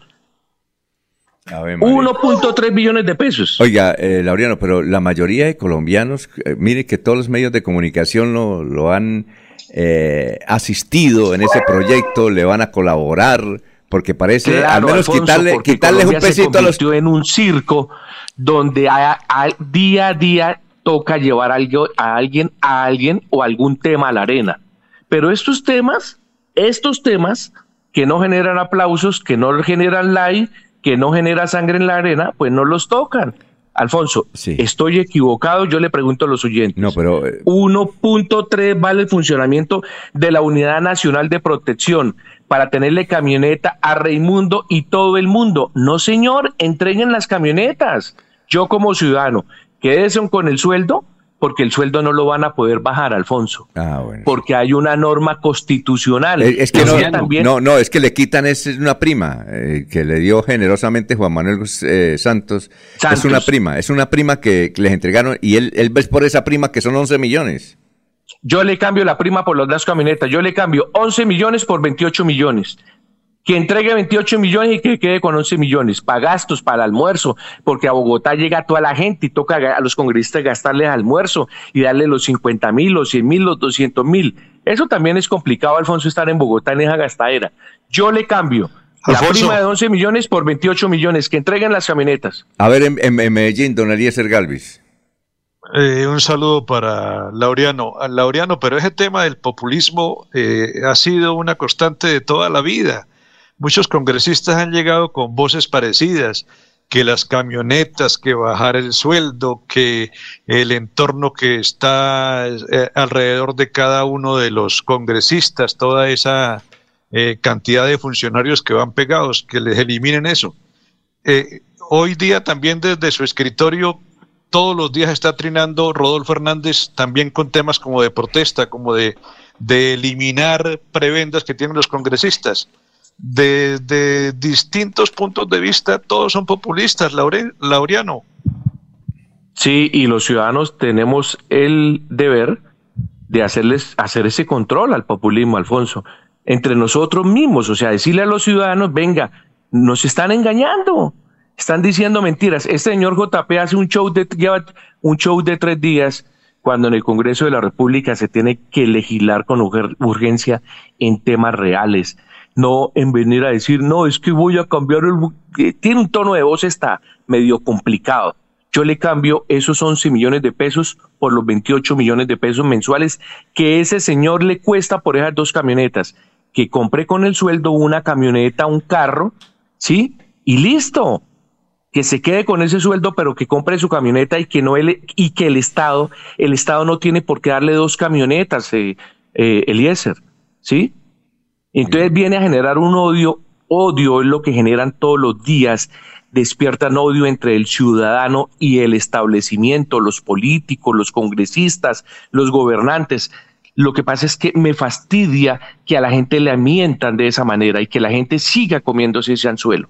¿Sí? Ajá. Bueno, oiga, eh, muchas gracias. Eh, se nos acabó el tiempo. Muy amable. Alfonso, no a usted. Un saludo. Muy gentil por ese planteamiento. Ahora ya se vino de contratación Eliezer para Medellín. No, él está, es que él está entre contratación, Medellín y Orlando, Estados Unidos. Se mueven ah, esas tres ciudades. Qué bien. Así claro. Eliezer, un saludo especial. Bueno, muy amable. Salud, Laureano, saludo. Bueno, son las 6 de la mañana, 55 minutos. Este sábado 13 de agosto te invitamos a la gran inauguración del parqueadero multiservicios La Playa. Tendremos Eucaristía a las 11 de la mañana y luego venta de carne a la llanera. Mute santanderiano y bebidas refrescantes. Además, música en vivo. Te esperamos. Parqueadero Multiservicios La Playa. Kilómetro 2, vía Piedecuesta, Bogotá. ¿Sabías que en Financiera como Ultrasan tus ahorros y aportes van sumando? ¿Sumando qué? ¡Sumando beneficios! Incrementa el saldo de tus ahorros y aportes y disfruta sin costo cuota de manejo en la tarjeta débito, retiros gratis en cajeros automáticos nacionales y mucho más. No esperes más. Disfruta más beneficios con Financiera como Ultrasan. Escucha Últimas Noticias por Radio Melodía. Últimas Noticias por Radio Melodía, la que manda en sintonía. Muy bien, son las 6 de la mañana, 57 minutos. Vamos a ver si logramos hablar un momentico, dos minuticos con Juan José Rincón Osma. Eh, Jorge, que a raíz de, su noticia que se están llevando los hombres del sur de Bolívar, eh, sobre todo aquellos infieles, ¿no, Jorge? Se llevan a los infieles y los, y los envían chupados. No, no, no han dicho nada de los infieles, don Alfonso. Sí, sí. No, no le, no le genere más escándalo, por favor. Sí, no, no, no, le, no le cambie el tema. Ahí no han hablado de infidelidades. Pero es que... nuestros temores, por favor. ¿Y usted por qué se preocupan? Porque protestan, ¿no? es? De una vez protestan. En medio de tanto infiel que tal que lo lleven a uno por error. Oye, vamos a ver si está ahí Juan José Rincón Osma, que es que él, a ver, don Juan José, que a ver si contesta don Juan José. ¿Ya? Don Juan José, ¿cómo está? Muy buenos días. Muy buenos días, Alfonso. Bueno, cuéntenos usted. Usted dice que a usted le... El grupo. Sí, señor, sí, señor. Juan José Rincón Osma es un dirigente comunal, cívico, es un promotor de deportistas desde, desde la semilla. Eh, pero sí que a usted también las brujas lo cogieron como lo que está sucediendo en el sur de Bolívar y casi lo matan. ¿Cómo fue su episodio? Nosotros, eh, eso fue en los años 70, no sé, del año 70, eh, de 1970 al 78, eh, aquí en Santana. En las noches llegaba la, bruja, estando, estando despierto, y se, y se prostaba encima mío, y me daba unas tandas, pero, pero una cosa, la, la, bruja, ¿de dónde llegaba? No sabíamos. Ella llegaba, o sea, sentíamos cuando llegaba al techo de, la casa. Y, y, teníamos la luz prendida y cuando apagaba la luz, caía de una vez. Y usted, pero una cosa, ¿usted estaba soltero o casado? Yo estaba soltero, Alfonso. Eh, ¿Usted vivía solo? No, yo vivía con mi mamá, con mi familia. Sí, ¿Y, ellos, se, ¿y ellos saben cuánto? Eh, la que sufrió bastante fue mi mamá. Mi mamá sufría mucho porque esas tandas que me daban, ¿no? yo Entonces me dijeron, me acuestes de medio lado. Entonces yo me acostaba de medio lado y patinaba encima mío. Entonces, donde ella patinaba, me arañaba toda la parte de la, del, del cuerpo. ¿sí? Pero una cosa, y, pero es que ella caía del techo, ella, ¿cómo era esa bruja? No, no la veíamos, no la veíamos, no se veía, ¿sí? Porque llegaba cuando se apagaba la luz, así fueron las nueve de la noche. ¿Sí? Entonces mi mamá le dijo a mi hermano el mayor, le voy a pedir un favor, a mi hermano Alberto le dijo, acuéstese con Juan. Entonces él se acostó conmigo, yo le cogí la mano. Y le dije, apaga la luz y cuando ella llegue usted le manda un puño por encima, ¿sí? Y, y, llegó y yo que queda uno, queda uno sin, sin, como sin sentido. Yo quedé con la mano así encima, con la mano él apretándole la mano, pero no le pude y decir que estaba ahí. Y cuando ya se fue, le dije, ya, y le mandó el puño, le dije, ya que, ya se fue, mano. una, vez me dio una tanda que duré ocho días encamado. Oiga, una cosa, ¿y usted contaba esa historia y la gente no lo creían loco? Es decir, ¿no lo llevan a San Camilo? No, porque la gente esto, la gente cuando yo me pasó eso de los ocho días, eh, la gente fue a visitarme. Yo encamado no me podía levantar. No, eso es increíble, es una historia una historia. No, y Alfonso, más esta, cuando ahí en el segundo piso de la casa de nosotros, eh, una vez pasó un niño por ahí, cayó ahí y la teja quedó quedó hueco, como, como abierta, sí, la teja de, de que para la luz. Y una noche la bruja se equivocó y pasó derecho y, y sentimos el totazo y nos levantamos y quedó el excremento de ella como una arepa grande ahí y nosotros con mi mamá y mis hermanos pusimos a mirar cuando se desapareció. No, eso es increíble. Entonces mi mamá dijo, ya me voy a quitar este chaleco. Mañana me voy para la esquina y la primera vieja que baje coja, esa es. Mi mamá ya andaba envenenada y se fue mi mamá para la esquina y bajaron como seis.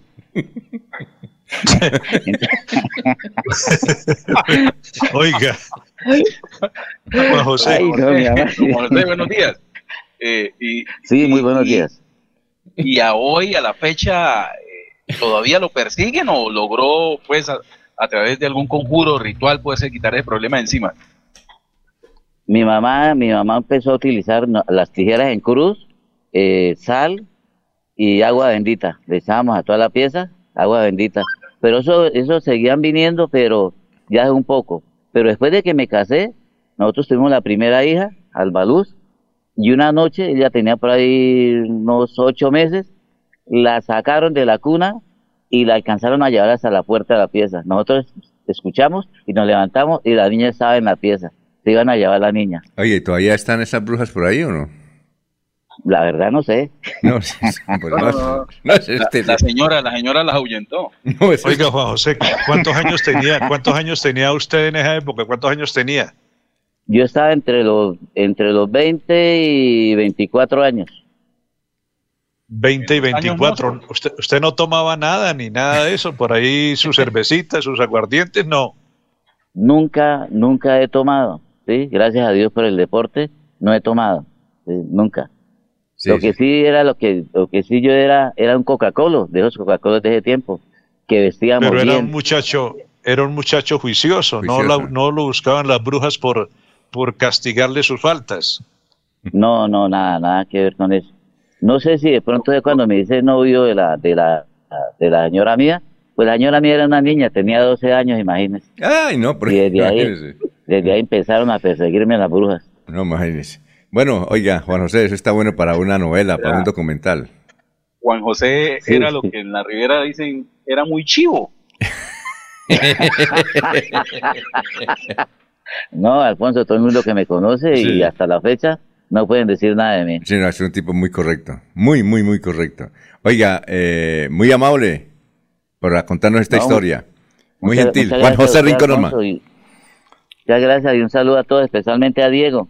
Muy bien, perfecto. de Diego también, ¿oyó? Sí, señor. Oiga, oiga Alfonso, Alfonso pero ¿no le dejaron cicatrices, Juan José? ¿O era como un ave lo que llegaba sobre su cuerpo? ¿O cómo, eran las características de lo que, de lo que no veía, pero que sentía eh, haciéndole daño? Eso era como, como decir, como las, las patas de una gallina, ¿sí? Que eh, arañaba, arañaba y todo el cuerpo me lo arañaba, todo, todo, todo. Eso era tremendo. Y estando, Lo más berraco es que estando despierto. ¿Cómo? Estando despierto. ¿Cómo? estando despierto era que llegaba. María. Oiga, venga, y una pregunta, porque es que a los, a los que llevan del sur de Bolívar los mandan impotentes. A usted no tuvo ese problema, ¿no? No, no, no, no, no, no. no, no. bueno.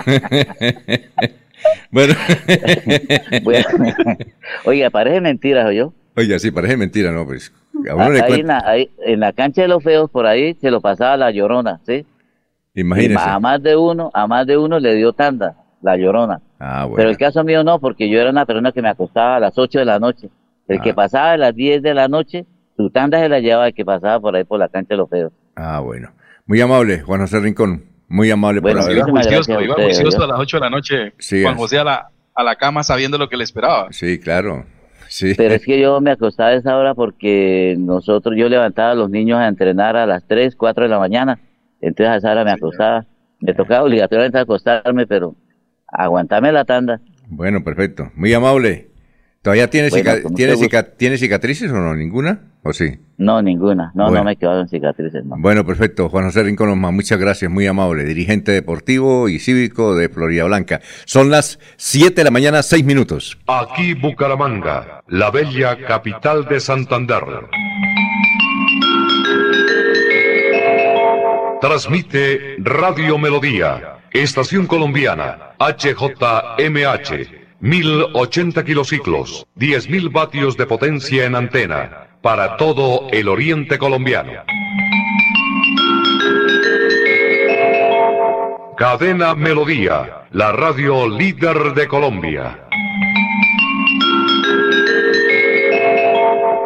El sábado 3 y domingo 4 de septiembre estará en Bucaramanga el médico especializado en medicina alternativa y complementaria doctor Ricardo González Parra, atendiendo en el Hotel Cabecera Country, calle 48, número 3429. Tratamientos con medicamentos biológicos y completamente naturales, sin químicos. Recuerde, el sábado 3 y domingo 4 de septiembre estará en Bucaramanga el doctor Ricardo González. Agende su cita médica sin costo, llamando a la línea celular 313 392 26 2623 313 392 2623. En Melodía valoramos su participación. 316 550 5022 es el WhatsApp de Melodía para que entremos en contacto. Envíenos videos o fotografías de las noticias de su comunidad y las publicaremos en nuestros medios digitales. 316-550-5022. El WhatsApp de Melodía para destacar su voz. Melodía, la que manda en sintonía.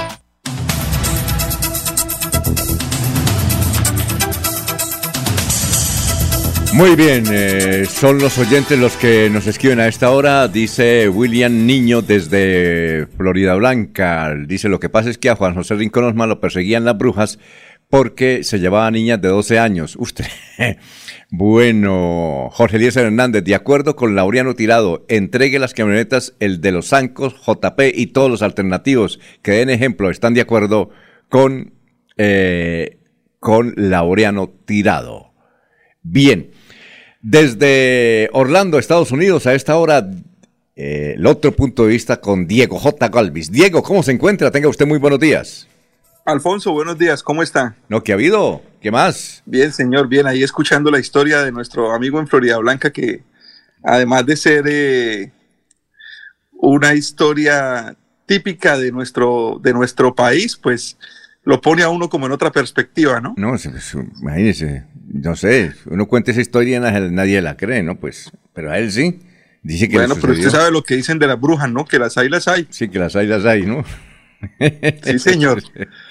Ah, bueno, Alfonso, hoy le quiero hablar, hoy le quiero hablar de un actor, un actor que se llama Robin McLaurin Williams, o se llamaba más bien, porque un día como hoy, hace ocho años, eh, lamentablemente el mundo del espectáculo perdió a Robin Williams.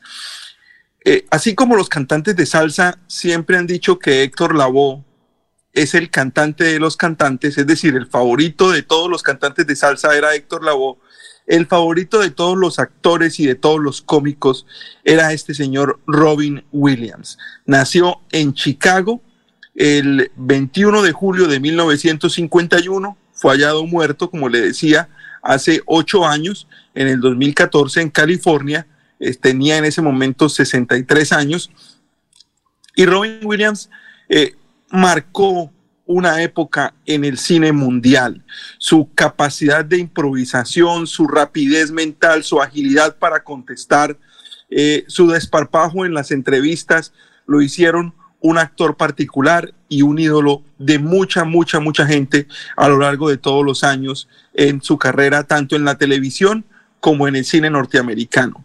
Creció en un ambiente económicamente muy estable, su papá era un ejecutivo de la industria automotriz en Chicago y nunca tuvo un gusto particular por el teatro ni por la actuación hasta que no se trasladó a vivir en California. Cuando llegó a vivir en la zona cercana a San Francisco, encontró ese gusto por la actuación y lo, lo llevó al mundo de la televisión y del cine. Lo primero que hizo fue la televisión, participó como eh, un extraterrestre en un show que fue número uno en los Estados Unidos durante mucho tiempo. Se llamaba Mork y Mindy. Él hacía el papel de Mork, que era un extraterrestre que tenía una compañera de apartamento y venía a vivir a los Estados Unidos. Fue muy famoso en ese show porque ese show, gran parte de, los capítulos del show se hacían en vivo y era tal su capacidad de improvisación que en ocasiones los compañeros no eran capaces de continuar con el show eh, porque él los hacía, los hacía reír constantemente y eso le pasó en casi todas las actuaciones que tuvo, tanto en películas como en la televisión. De ahí pasó a su primer eh, papel protagónico en el cine, que fue hacer Popeye. Robin Williams fue la primera versión de Popeye el Marino y luego tuvo eh, tres nominaciones al Oscar casi que consecutivas eh, con tres películas que yo creo que muchos de nosotros conocemos. Una muy, muy linda que se llama Good Morning Vietnam, en la que hace de un presentador de, de radio que es trasladado a Vietnam para darle ánimo a las tropas americanas. Esa es una película que vale la pena realmente ver, muy, muy bonita. La Sociedad de los Poetas Muertos, donde actúa como un profesor, y Fisher King, donde hace el papel de un indigente. Esas tres películas le dieron nominación al Oscar, pero lamentablemente ninguna le dio el premio. Después de eso, eh, tuvo varias películas en comedia y en drama, una muy famosa, muy recordada, Mrs. Fire, en donde él se disfraza de una nana para poder compartir tiempo con sus hijos. Eh, esa película marcó también una historia en, en, el cine mundial. Y luego llega Good Will Hunting, que es la película que le da por fin el Oscar, donde actúa como un psicólogo, la película de Matt Damon y Ben Affleck, eh, eh, que se desarrolla en Boston y en donde hace un papel increíble que le da por primera vez el Oscar a este actor Robin Williams. Luego de eso tuvimos muchísimas películas que vale la pena recordar. Recordemos que fue el genio en Aladdin, en la versión de Aladino de Disney. Hizo Jumanji, que es una película que pasan todos los festivos en Colombia eh, por los canales nacionales. Es una película que hemos visto por lo menos 10 o 15 veces todos. Patch Adams, la, de, la historia del médico que se disfrazaba de payaso. Eh, una noche en el museo, más recientemente con Ben Affleck, eh, que, que, recuerda la historia un poco de, de Museo de Ciencia de Nueva York. Y recordemos que también tuvo la posibilidad de hacer a Peter Pan en una versión eh, del cine norteamericano. Williams fue hallado en su domicilio muerto por asfixia eh, fue un, suicidio claramente. Eh, su esposa confirmó que padecía demencia y lamentablemente nunca lo hizo público, nunca fue, habló abiertamente del tema con, sus compañeros y con su familia y pues lamentablemente en el 2014 fue hallado muerto Robin Williams. Ganó un Oscar, tuvo cuatro nominaciones, ganó cinco globos de oro, tuvo once nominaciones, uno de los mejores actores de nuestra época, el mejor sin duda para improvisar, un comediante de clase mundial. Y es muy famoso un video en el que eh, en alguna nominación en los Globos de Oro, él no gana, pero ganan, hay tres actores nominados, Daniel Day-Lewis, Jack Nicholson y Robin Williams, y él no gana, le dan el premio a los otros dos actores. Y los otros dos actores, en una muestra de generosidad y de admiración hacia Robin Williams, lo invitan a él a que reciba el premio por los otros dos y él hace su discurso improvisado. Ese tipo de detalles son los que marcan que Robin Williams era el comediante de los comediantes y uno de los actores más queridos por la industria de Hollywood en los Estados Unidos. Robin Williams. ¿Él, él se quitó la vida ah, o, no? sí, señor. Él se suicidó. Él se suicidó con una correa en, su casa en California. Uno no entiende, Diego, como un tipo que promovía la calidad de vida, el desarrollo humano, aún así se mencionan las películas en las que escribía, lo que decía, se quita la vida, ¿no? No entiendo. Eh, nunca, nunca hizo pública su demencia y parece que era un caso recurrente, parece que era constante, que tenía los problemas, eh, sobre todo eh, mentales y, es un tema muy delicado porque, porque no quiero decir ningún tipo de imprecisión ante una enfermedad tan, tan dura como esa, pero ahí está la clave de poder hablar y poder compartir con la gente que uno tiene cercana ese tipo de cosas. Él nunca lo expresó, su esposa dice que lo padeció mucho tiempo, eh, pero nunca se pensó que iba a llegar al extremo de un suicidio. Eso pasó en el 2014, Alfonso. Muy bien, muchas gracias, eh, Diego. Que le escriban. Bueno, Alfonso. Por aquí le escriben, pero entonces yo les doy el correo suyo, que es Diego J. Galvis radio arroba gmail.com, ¿no? Sí, señor. La persona que quiera contactarme con muchísimo gusto diegojgalvisradio.gmail.com. Bueno, muchas gracias, Diego. Muy gentil, ¿no? Bueno, que estén muy bien. Nos escuchamos mañana. Perfecto. Un buen día para todos. Son las 7 de la mañana, 16 minutos. Este sábado 13 de agosto te invitamos a la gran inauguración del parqueadero multiservicios La Playa. Tendremos Eucaristía a las 11 de la mañana y luego venta de carne a la llanera, mute santanderiano y bebidas refrescantes. Además, música en vivo. Te esperamos. Parqueadero Multiservicios La Playa. Kilómetro 2, vía Piedecuesta, Bogotá. Hay más noticias. Muchas noticias, muchas noticias en Melodía 1080 AM. Soel Caballero está en Últimas Noticias de Radio Melodía 1080 AM. Buenos días, Alfonso, para usted, para los compañeros, igualmente para todos los oyentes. Barranca Bermeja reforzó el pie de fuerza con el fin de garantizar la seguridad de todos los ciudadanos. 700 hombres del Ejército Nacional custodian el distrito a través de tropas especiales en cada sector. 150 uniformados de la policía se encuentran en sectores comerciales, parques y sitios estratégicos de Barranca Bermeja. En conjunto con la policía y el Ejército Nacional, las autoridades están las 24 horas del día realizando patrullajes en cada una de las comunas del distrito. Por otra parte, la organización del 36 Festival de Acordeones del Río Grande de la Magdalena que se realizará del 14 al 16 de octubre en Barranca Bermeja, confirmó los artistas que se presentarán. Se trata de Diomedes de Jesús Díaz y Franco Argüelles, Nelson Velázquez, Antonio Slain, Fari Ortiz y Eric Escobar. Noticias con las que amanece el distrito continúen compañeros en estudios en últimas noticias de Melodía 1080 AM. Muy bien, vamos con más noticias. Eh, Jorge, lo escuchamos. Estamos en Radio Melodía. Así es, don Alfonso, mucha atención porque Duvaler Sanabria Jaramillo, de 30 años, fue capturado en la carrera 15 con calle Sexta del centro del municipio de Piedecuesta. Este hombre, según las autoridades, pertenecía al cartel de los más buscados en el departamento de Santander y por él se ofrecían 10 millones de pesos de recompensa.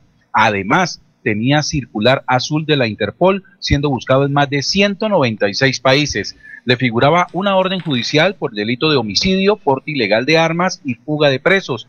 El sujeto venía siendo buscado por las autoridades, dijo el coronel Óscar Jaramillo, comandante encargado de la Policía Metropolitana de Bucaramanga. El sujeto es responsable de quitarle la vida a Pedro José Oviedo, un ciudadano venezolano de 26 años que falleció, falleció tras ser atacado con un arma cortopunzante.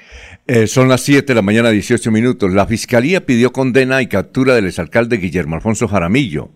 Guillermo Alfonso Jaramillo, él es del Tolima, fue alcalde del Ibagué, gobernador del Tolima, pero su residencia y sus actividades profesionales siempre han estado aquí, en Bucaramanga, en la Foscal. La solicitud fue hecha durante la audiencia de presentación de alegatos finales en el juicio penal que enfrenta el exmandatario. La Fiscalía General de la Nación pidió entonces ayer miércoles la condena y captura inmediata al exalcalde de Ibagué, Guillermo Alfonso Jaramillo, por su responsabilidad en la adjudicación irregular del convenio para el alumbrado navideño del 2016, proceso contractual que facilitó la triangulación de recursos públicos para favorecer a unos contratistas bogotanos. La solicitud la hizo la fiscal 38 de la Unidad de Delitos contra la Administración Pública ante la jueza quinta penal del circuito tras encontrar suficientes evidencias documentales y testimoniales que comprometen a Jaramillo con el direccionamiento de este contrato para el que se destinaron 1.600 millones de pesos. En principio, los recursos fueron asignados a la Corporación Festival Folclórico Colombiano, pero al final terminaron en los bolsillos de los propietarios de las firmas bogotanas Mariach Company y de Cotrónica, entre otras, escogidas a dedo por la administración de Jaramillo Martínez. La estrategia implementada fue buscar una entidad sin ánimo de lucro eh, para montar el convenio de cooperación y así evadir la licitación pública.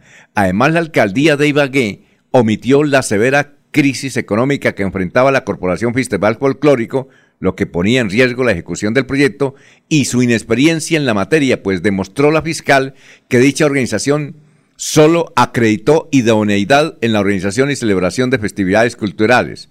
Subrayó además el ente acusador que Jaramillo conoció cada detalle del proceso contractual y delegó sus instrucciones en dos funcionarias de su absoluta confianza, María Fernanda Martínez y el abogado Camilo Páramo. Incluso ambos fueron enviados como emisarios a entidades con las que pretendió celebrar el convenio para saltarse la ley de contratación estatal como la Cámara de Comercio de Ibagué, institución que fue contactada desde finales de septiembre del 2016, pero que no se prestó para realizar la triangulación de recursos con las empresas previamente elegidas por la administración municipal.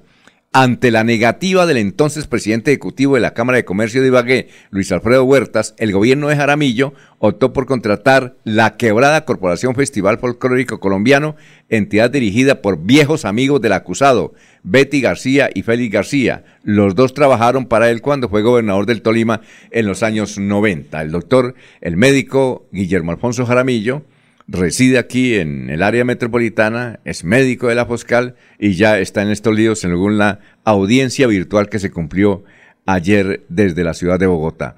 Vamos con más noticias, Elías. Son las 7 de la mañana, 22 minutos. Eliezer, hola, hola. Sí, Alfonso, dos temas. Eh, uno, contarle eh, lo que hablamos al principio de la emisión sobre el Parque de los Deseos, que es el lugar donde se va a efectuar desde hoy, hoy, mañana y pasado mañana, el evento que a usted le gusta de los trovadores. Ah, este Parque de los Deseos queda en pleno corazón de Medellín, ahí donde queda el centro administrativo de Medellín. Eh, dice la información, está en la Comuna 4. Allí se puede acceder mediante el sistema del Metro de Medellín, eh, de sus rutas alimentadoras del Metro Plus y las rutas de buses de Aranjuez, Santa Cruz, Bello, Copacabana, Robledo, Andalucía, La Francia, Santo Domingo, Ruta de la Salud tras Medellín, Castilla, Rutas del Oriente, Santuario y Marinilla. Este parque tiene, eh, yo lo conozco, tiene unos lugares muy especiales. Hay una zona donde lo invitan a uno a ingresar sin zapatos. No sé si usted ha tenido esa experiencia, Alfonso, cuando ha venido por acá. Sí, claro y eh, mete los pies en diferentes corrientes de agua que le causan sensaciones también diferentes.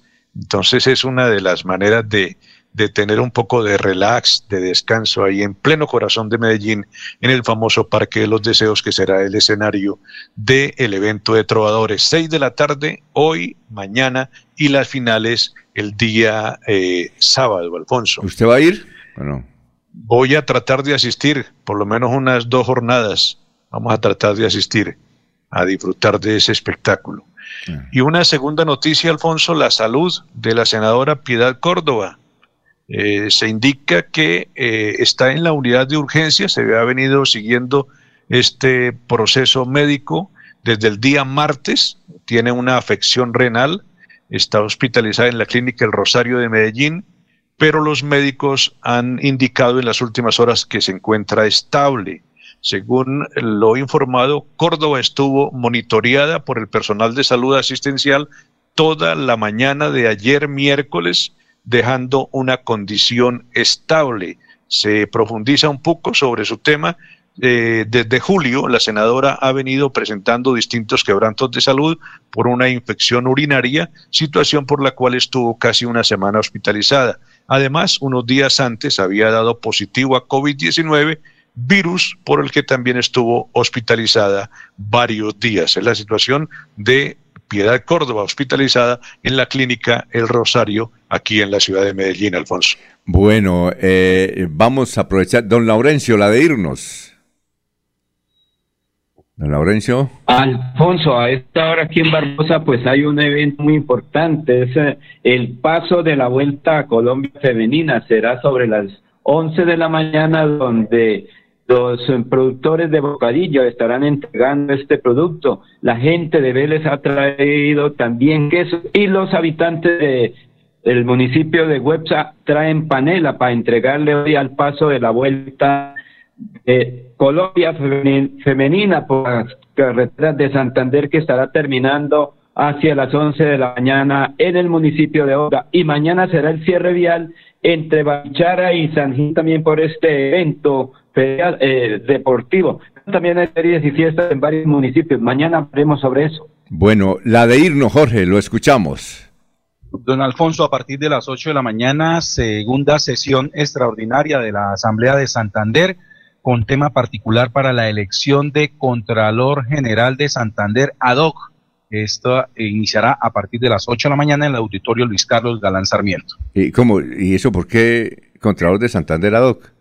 Eh, don Alfonso, porque dentro del paquete de proyectos de ordenanza que radicó el Ejecutivo Departamental para estas sesiones extraordinarias, se encuentran tres proyectos de ordenanza que rezan lo siguiente en, sus títulos por medio de la cual se fija la estructura administrativa para la Contraloría General de Santander y se dictan otras disposiciones, por medio de la cual se determina la planta de cargo de, la Contraloría General de Santander y otras disposiciones, y por medio de la cual se establece el manual específico de funciones, competencias y requisitos para la planta de cargo de la Contraloría General de Santander. Y tiene que, pues, hoy a razones del actual Contralor General de Santander, el señor Freddy Antonio Anaya, pues no puede participar eh, como tal dentro de, este, de estas decisiones que debe tomar la Asamblea de Santander y por ello pues se nombra un, contralor ad hoc. ¿Y, eso es hoy, cierto?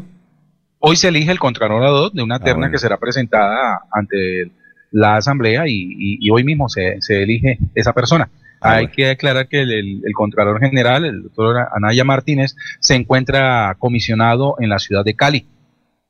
¿Haciendo qué? ¿De Contralor o qué? Eh, está participando del encuentro de Contralores eh, que se realiza allí en la capital del Valle. Bueno, la de irnos, eh, Eliezer. La de irnos, Alfonso, eh, la lista completa de los alimentos que van a tener nuevo impuestos según la reforma tributaria. La malta, el té, las bebidas cafeinadas, los jugos saborizados a base de fruta, las gaseosas y los energizantes para comenzar la lista la carne enlatada o ultraprocesada, los embutidos y productos similares de carne, las papas fritas, los patacones, los chicharrones empacados, los snacks o pasabocas empacados y las galletas dulces, entre otros productos, Alfonso. Bueno, muchas gracias. Ya está el doctor Ricardo González Parra para hablarnos de la salud en los próximos 30 minutos en melodíaenlínea.com y 1080m. Adiós. Últimas noticias los despierta bien informados de lunes a viernes. En todas las áreas de la información regional, un periodista de Últimas Noticias registra la información en Radio Melodía 1080 AM y en melodíaenlínea.com. Director Alfonso Pineda Chaparro.